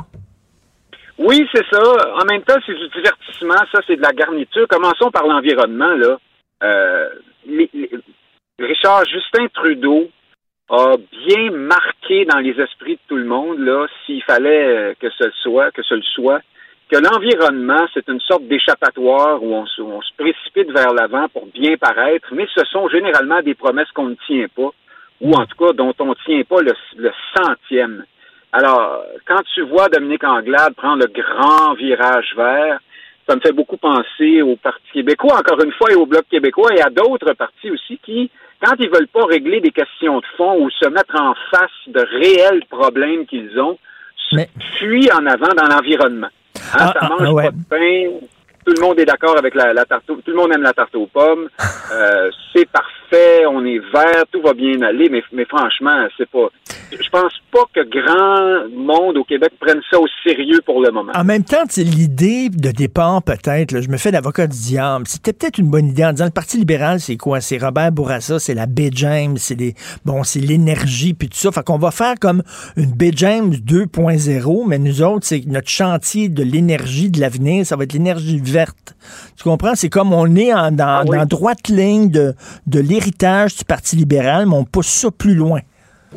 Oui, oui. Et, et puis sur papier, c'est très beau, là. Euh, Et d'ailleurs, ce n'est pas. C'est l'environnement, c'est le développement vert, hein, si tu veux, c'est pas euh, la punition, euh, les taxes, la coercition, tout ça, c'est une nouvelle façon d'être vert à la libérale. Mais euh, d'une part, on est tellement loin du pouvoir dans ce parti-là. Ben oui. D'autre part, je me répète, mais les Québécois sont habitués à ça, sont habitués à se faire seriner des, des histoires d'environnement qui, qui mènent pas à grand-chose. Alors, je suis pas certain que, la, que c'est une mutation profonde, que c'est perçu en tout cas comme une mutation euh, euh, profonde. Je pense que le PLQ se cherche encore et que Dominique Anglade, euh, bien malgré elle sans doute, euh, est bien campé dans le rôle de chef de transition là, en attendant qu'il qu'il arrive quelque chose. Et le PQ aussi a tenté, là, il y a un congrès a tenté de se réinventer. D'ailleurs, euh, Paul Saint-Pierre Plamondon, qui est l'objet de beaucoup de critiques parce qu'on dit que il est un peu utopique. là. Il pense que parce qu'on va contrôler nos frontières, soudainement, la criminalité à Montréal va s'arrêter. Tout le monde a un peu ri de, de lui là-dessus. Là. T'en penses quoi? Est-ce qu'il méritait ces critiques-là? Oui, ben c'est euh, à moitié. Hein. C'est toujours, c'est- un, c'est un grand classique ça dans l'histoire des de, de la critique euh, des partis souverainistes, du discours souverainiste du Parti québécois, c'est de dire bon ben voici les péquistes qui disent que l'indépendance va tout régler. Euh, Qu'est-ce que tu veux C'est de bonne guerre qu'un chef euh, souverainiste euh, dise que euh, les choses iraient mieux dans tel ou tel dossier si le Québec était souverain pour telle et telle raison. Euh, puis, dans le cas des armes à feu à Montréal, par exemple, pendant que Valérie Plante fait des sourires et puis que Justin Trudeau fait pas grand-chose, puis que la CAQ renvoie la balle à Ottawa, euh, et, et comme Montréal d'ailleurs, ben, effectivement, on peut dire que si le Québec était souverain, la chaîne de commandement, là, le pouvoir euh, serait plus concentré à Québec, euh, puis on pourrait probablement euh, mieux euh, s'intéresser euh, et prendre à bras le corps ces questions-là. C'est un, c'est un, c'est un propos qui est valide. Ensuite, on peut très facilement le caricaturer, puis on peut très facilement aussi être maladroit quand on parle de ça euh, chez les péquistes. Ça, c'est vrai. Et Je pense qu'on l'a caricaturé quand même, là, parce que Paul Saint-Pierre Plamondon n'est pas allé jusqu'à dire qu'il n'y aurait plus de crimes dans les rues de Montréal si on devenait indépendant. Je pense qu'on l'a vraiment. Tu sais, quand on veut tuer son chien, on dit qu'il a la rage. C'est un peu ce qui est arrivé. Oui, puis moi je te dirais que si les péquistes euh, sont sérieux dans leur volonté de se réaligner sur l'indépendance, remarque, rien n'est moins sûr, mais ça c'est un autre débat, mais il faut pas qu'ils se surprennent, euh, qu'on se moque, qu'on critique, qu'on- quand, quand tu te tiens debout pour une idée, ben ils, ils vont arriver ces critiques-là, puis au fond c'est un peu le signe que ça veut dire que tu t'en vas quelque part avec ton, avec ton affaire. là. Donc, euh, c'est pas. euh, je pense qu'il faut que Saint-Pierre Plamondon ait la couenne euh, assez dure pour euh, pas se laisser affecter par ces critiques-là, mais je vais pas me répéter. Mais effectivement, on peut aussi être maladroit dans ça, puis Non, mais c'est toujours le même maudit problème avec le PQ, c'est-à-dire que euh, s'il dit pas ce qui va arriver avec l'armée, puis ce qui va arriver avec les frontières, puis ce qui va arriver avec l'argent, puis tu sais, on va leur dire Hey, mais comment ça, là, t'as pas, t'as pas prévu ces problèmes-là? Et s'il parle de ça, et s'il en parle, mais on va dire t'es bien niaiseux, on s'en fout de ces affaires-là. C'est ça. Oui, oui. Ben, il faut que tu. euh, je je pense que tu n'as pas d'autre choix si tu es un chef souverainiste de- d'endurer la- la- l'option B que tu t'es présenté. Tu vas être critiqué pour ton projet, c'est la moindre des choses. Euh, Qu'est-ce que tu veux? Ça dérange, c'est pas une idée qui fait l'unanimité. Et puis, mais le problème de Paul Saint-Pierre Plamondon, si tu veux, euh, mon point de vue là-dessus est ailleurs. Euh, c'est que c'est un chef qui tient il- malgré, alors on pourra le critiquer pour toutes sortes d'affaires. C'est peut-être pas le bon gars au bon endroit, j'en sais rien. Euh, il est peut-être pas encore, euh, je pense qu'il n'est pas du tout encore installé dans un rôle de chef crédible aux yeux des Québécois. Mais ce que je constate, c'est que c'est un chef qui tient un authentique euh, discours sur l'indépendance là euh, du Québec. Et ça, c'est une première depuis longtemps au PQ, je dirais depuis Landry et Parizeau, si tu veux simplifier. Et euh, il est seul dans ce de sa gang. Le reste du caucus péquiste, il faut bien se rappeler que ce sont des gens qui ont été élus dans la mouvance très fièrement, hein, de, de fiers défend- défenseurs de la, des idées de Pauline Marois, euh, qui sais, l'indépendance un de ces jours, peut-être, une sorte d'idéal lointain ou encore une chose vers laquelle on peut tendre sans qu'il soit nécessaire absolument d'y arriver. Euh, C'était ça le Parti québécois euh, jusqu'à tout récemment. Et donc, il y a un clivage important entre Paul Saint-Pierre Plamondon et le reste de son équipe sur, ce, sur cette question-là. Et- Et, Et, Nick, et en terminant rapidement, là, la CAQ, là, euh, François Legault jouit d'une énorme popularité. Il est en selle encore pour plusieurs années. Est-ce qu'il ne devrait pas justement profiter de sa popularité pour amener le Québec un petit peu plus loin, par exemple, appliquer la loi 101 au cégep? Je suis sûr que les Québécois le suivraient là-dessus. On dirait, tu sais, profite de l'instant, t'es, t'es populaire pour nous amener faire un pas en avant. Oui, ben, euh, François Legault a fait son, son lit. hein. Il a fait son choix. Il a choisi le, le- le Canada, le fédéralisme. Il a même dit en campagne électorale qu'il voterait pour le non, hein, s'il y avait un référendum. Euh, il, il- il a bu le Kool-Aid, comme tu dis souvent. Et dans son propre parti, il rencontrerait des résistances très importantes s'il allait là, même, même catastrophiques possiblement là, euh, pour, pour l'unité de son parti. Et puis devant l'électorat aussi, à partir du moment où tu dis, moi mon horizon c'est le Canada, puis ça s'arrête là, tu commences à ruer dans les brancards et à dire, ben ça marche pas là, la loi 101, il faut renforcer vraiment. euh, ben, d'une certaine façon, tu fais la démonstration que le Québec n'est pas bien servi par le cadre canadien. Et donc, Hmm. tu, te, tu te places toi-même euh, en face de ce que tu, là où tu voulais pas aller. C'est-à-dire, Ben, c'est ça. Et t- possibilité Et de- t'amènes de l'eau au moulin au parti indépendantiste en faisant ça. Toujours un plaisir de parler, Nick Payne. Merci. On se reparlera bien sûr euh, en 2022 sur plein d'autres sujets. Salut. Au plaisir, Merci. bonnes vacances. Merci. Euh, alors, ben, c'est tout le temps qu'il me reste. C'est Benoît, je suis même dans, dans, dans, les, dans la période de Benoît. Là. Alors, c'est Benoît qui va prendre la relève. On se parle à midi. Nous, on se voit demain euh, à 8 heures. On se parle demain à 8 heures. Merci beaucoup à Maude Boutet-Florence, l'amoureux, à la recherche. Merci beaucoup à, à tout le monde, à toute l'équipe. Euh, notre euh, régisseur à la régie, à la réalisation. Voyons, Monsieur Marchand, j'ai comme un blanc, là. Le breton. Charlie, parce que j'ai Achille devant moi, j'ai deux Français, puis je me mêle entre les deux Français, j'allais dire Achille Marchand. Ben non. Charlie Marchand, merci beaucoup. On se reparle demain à 8 h. Passez une excellente journée. Cube Radio.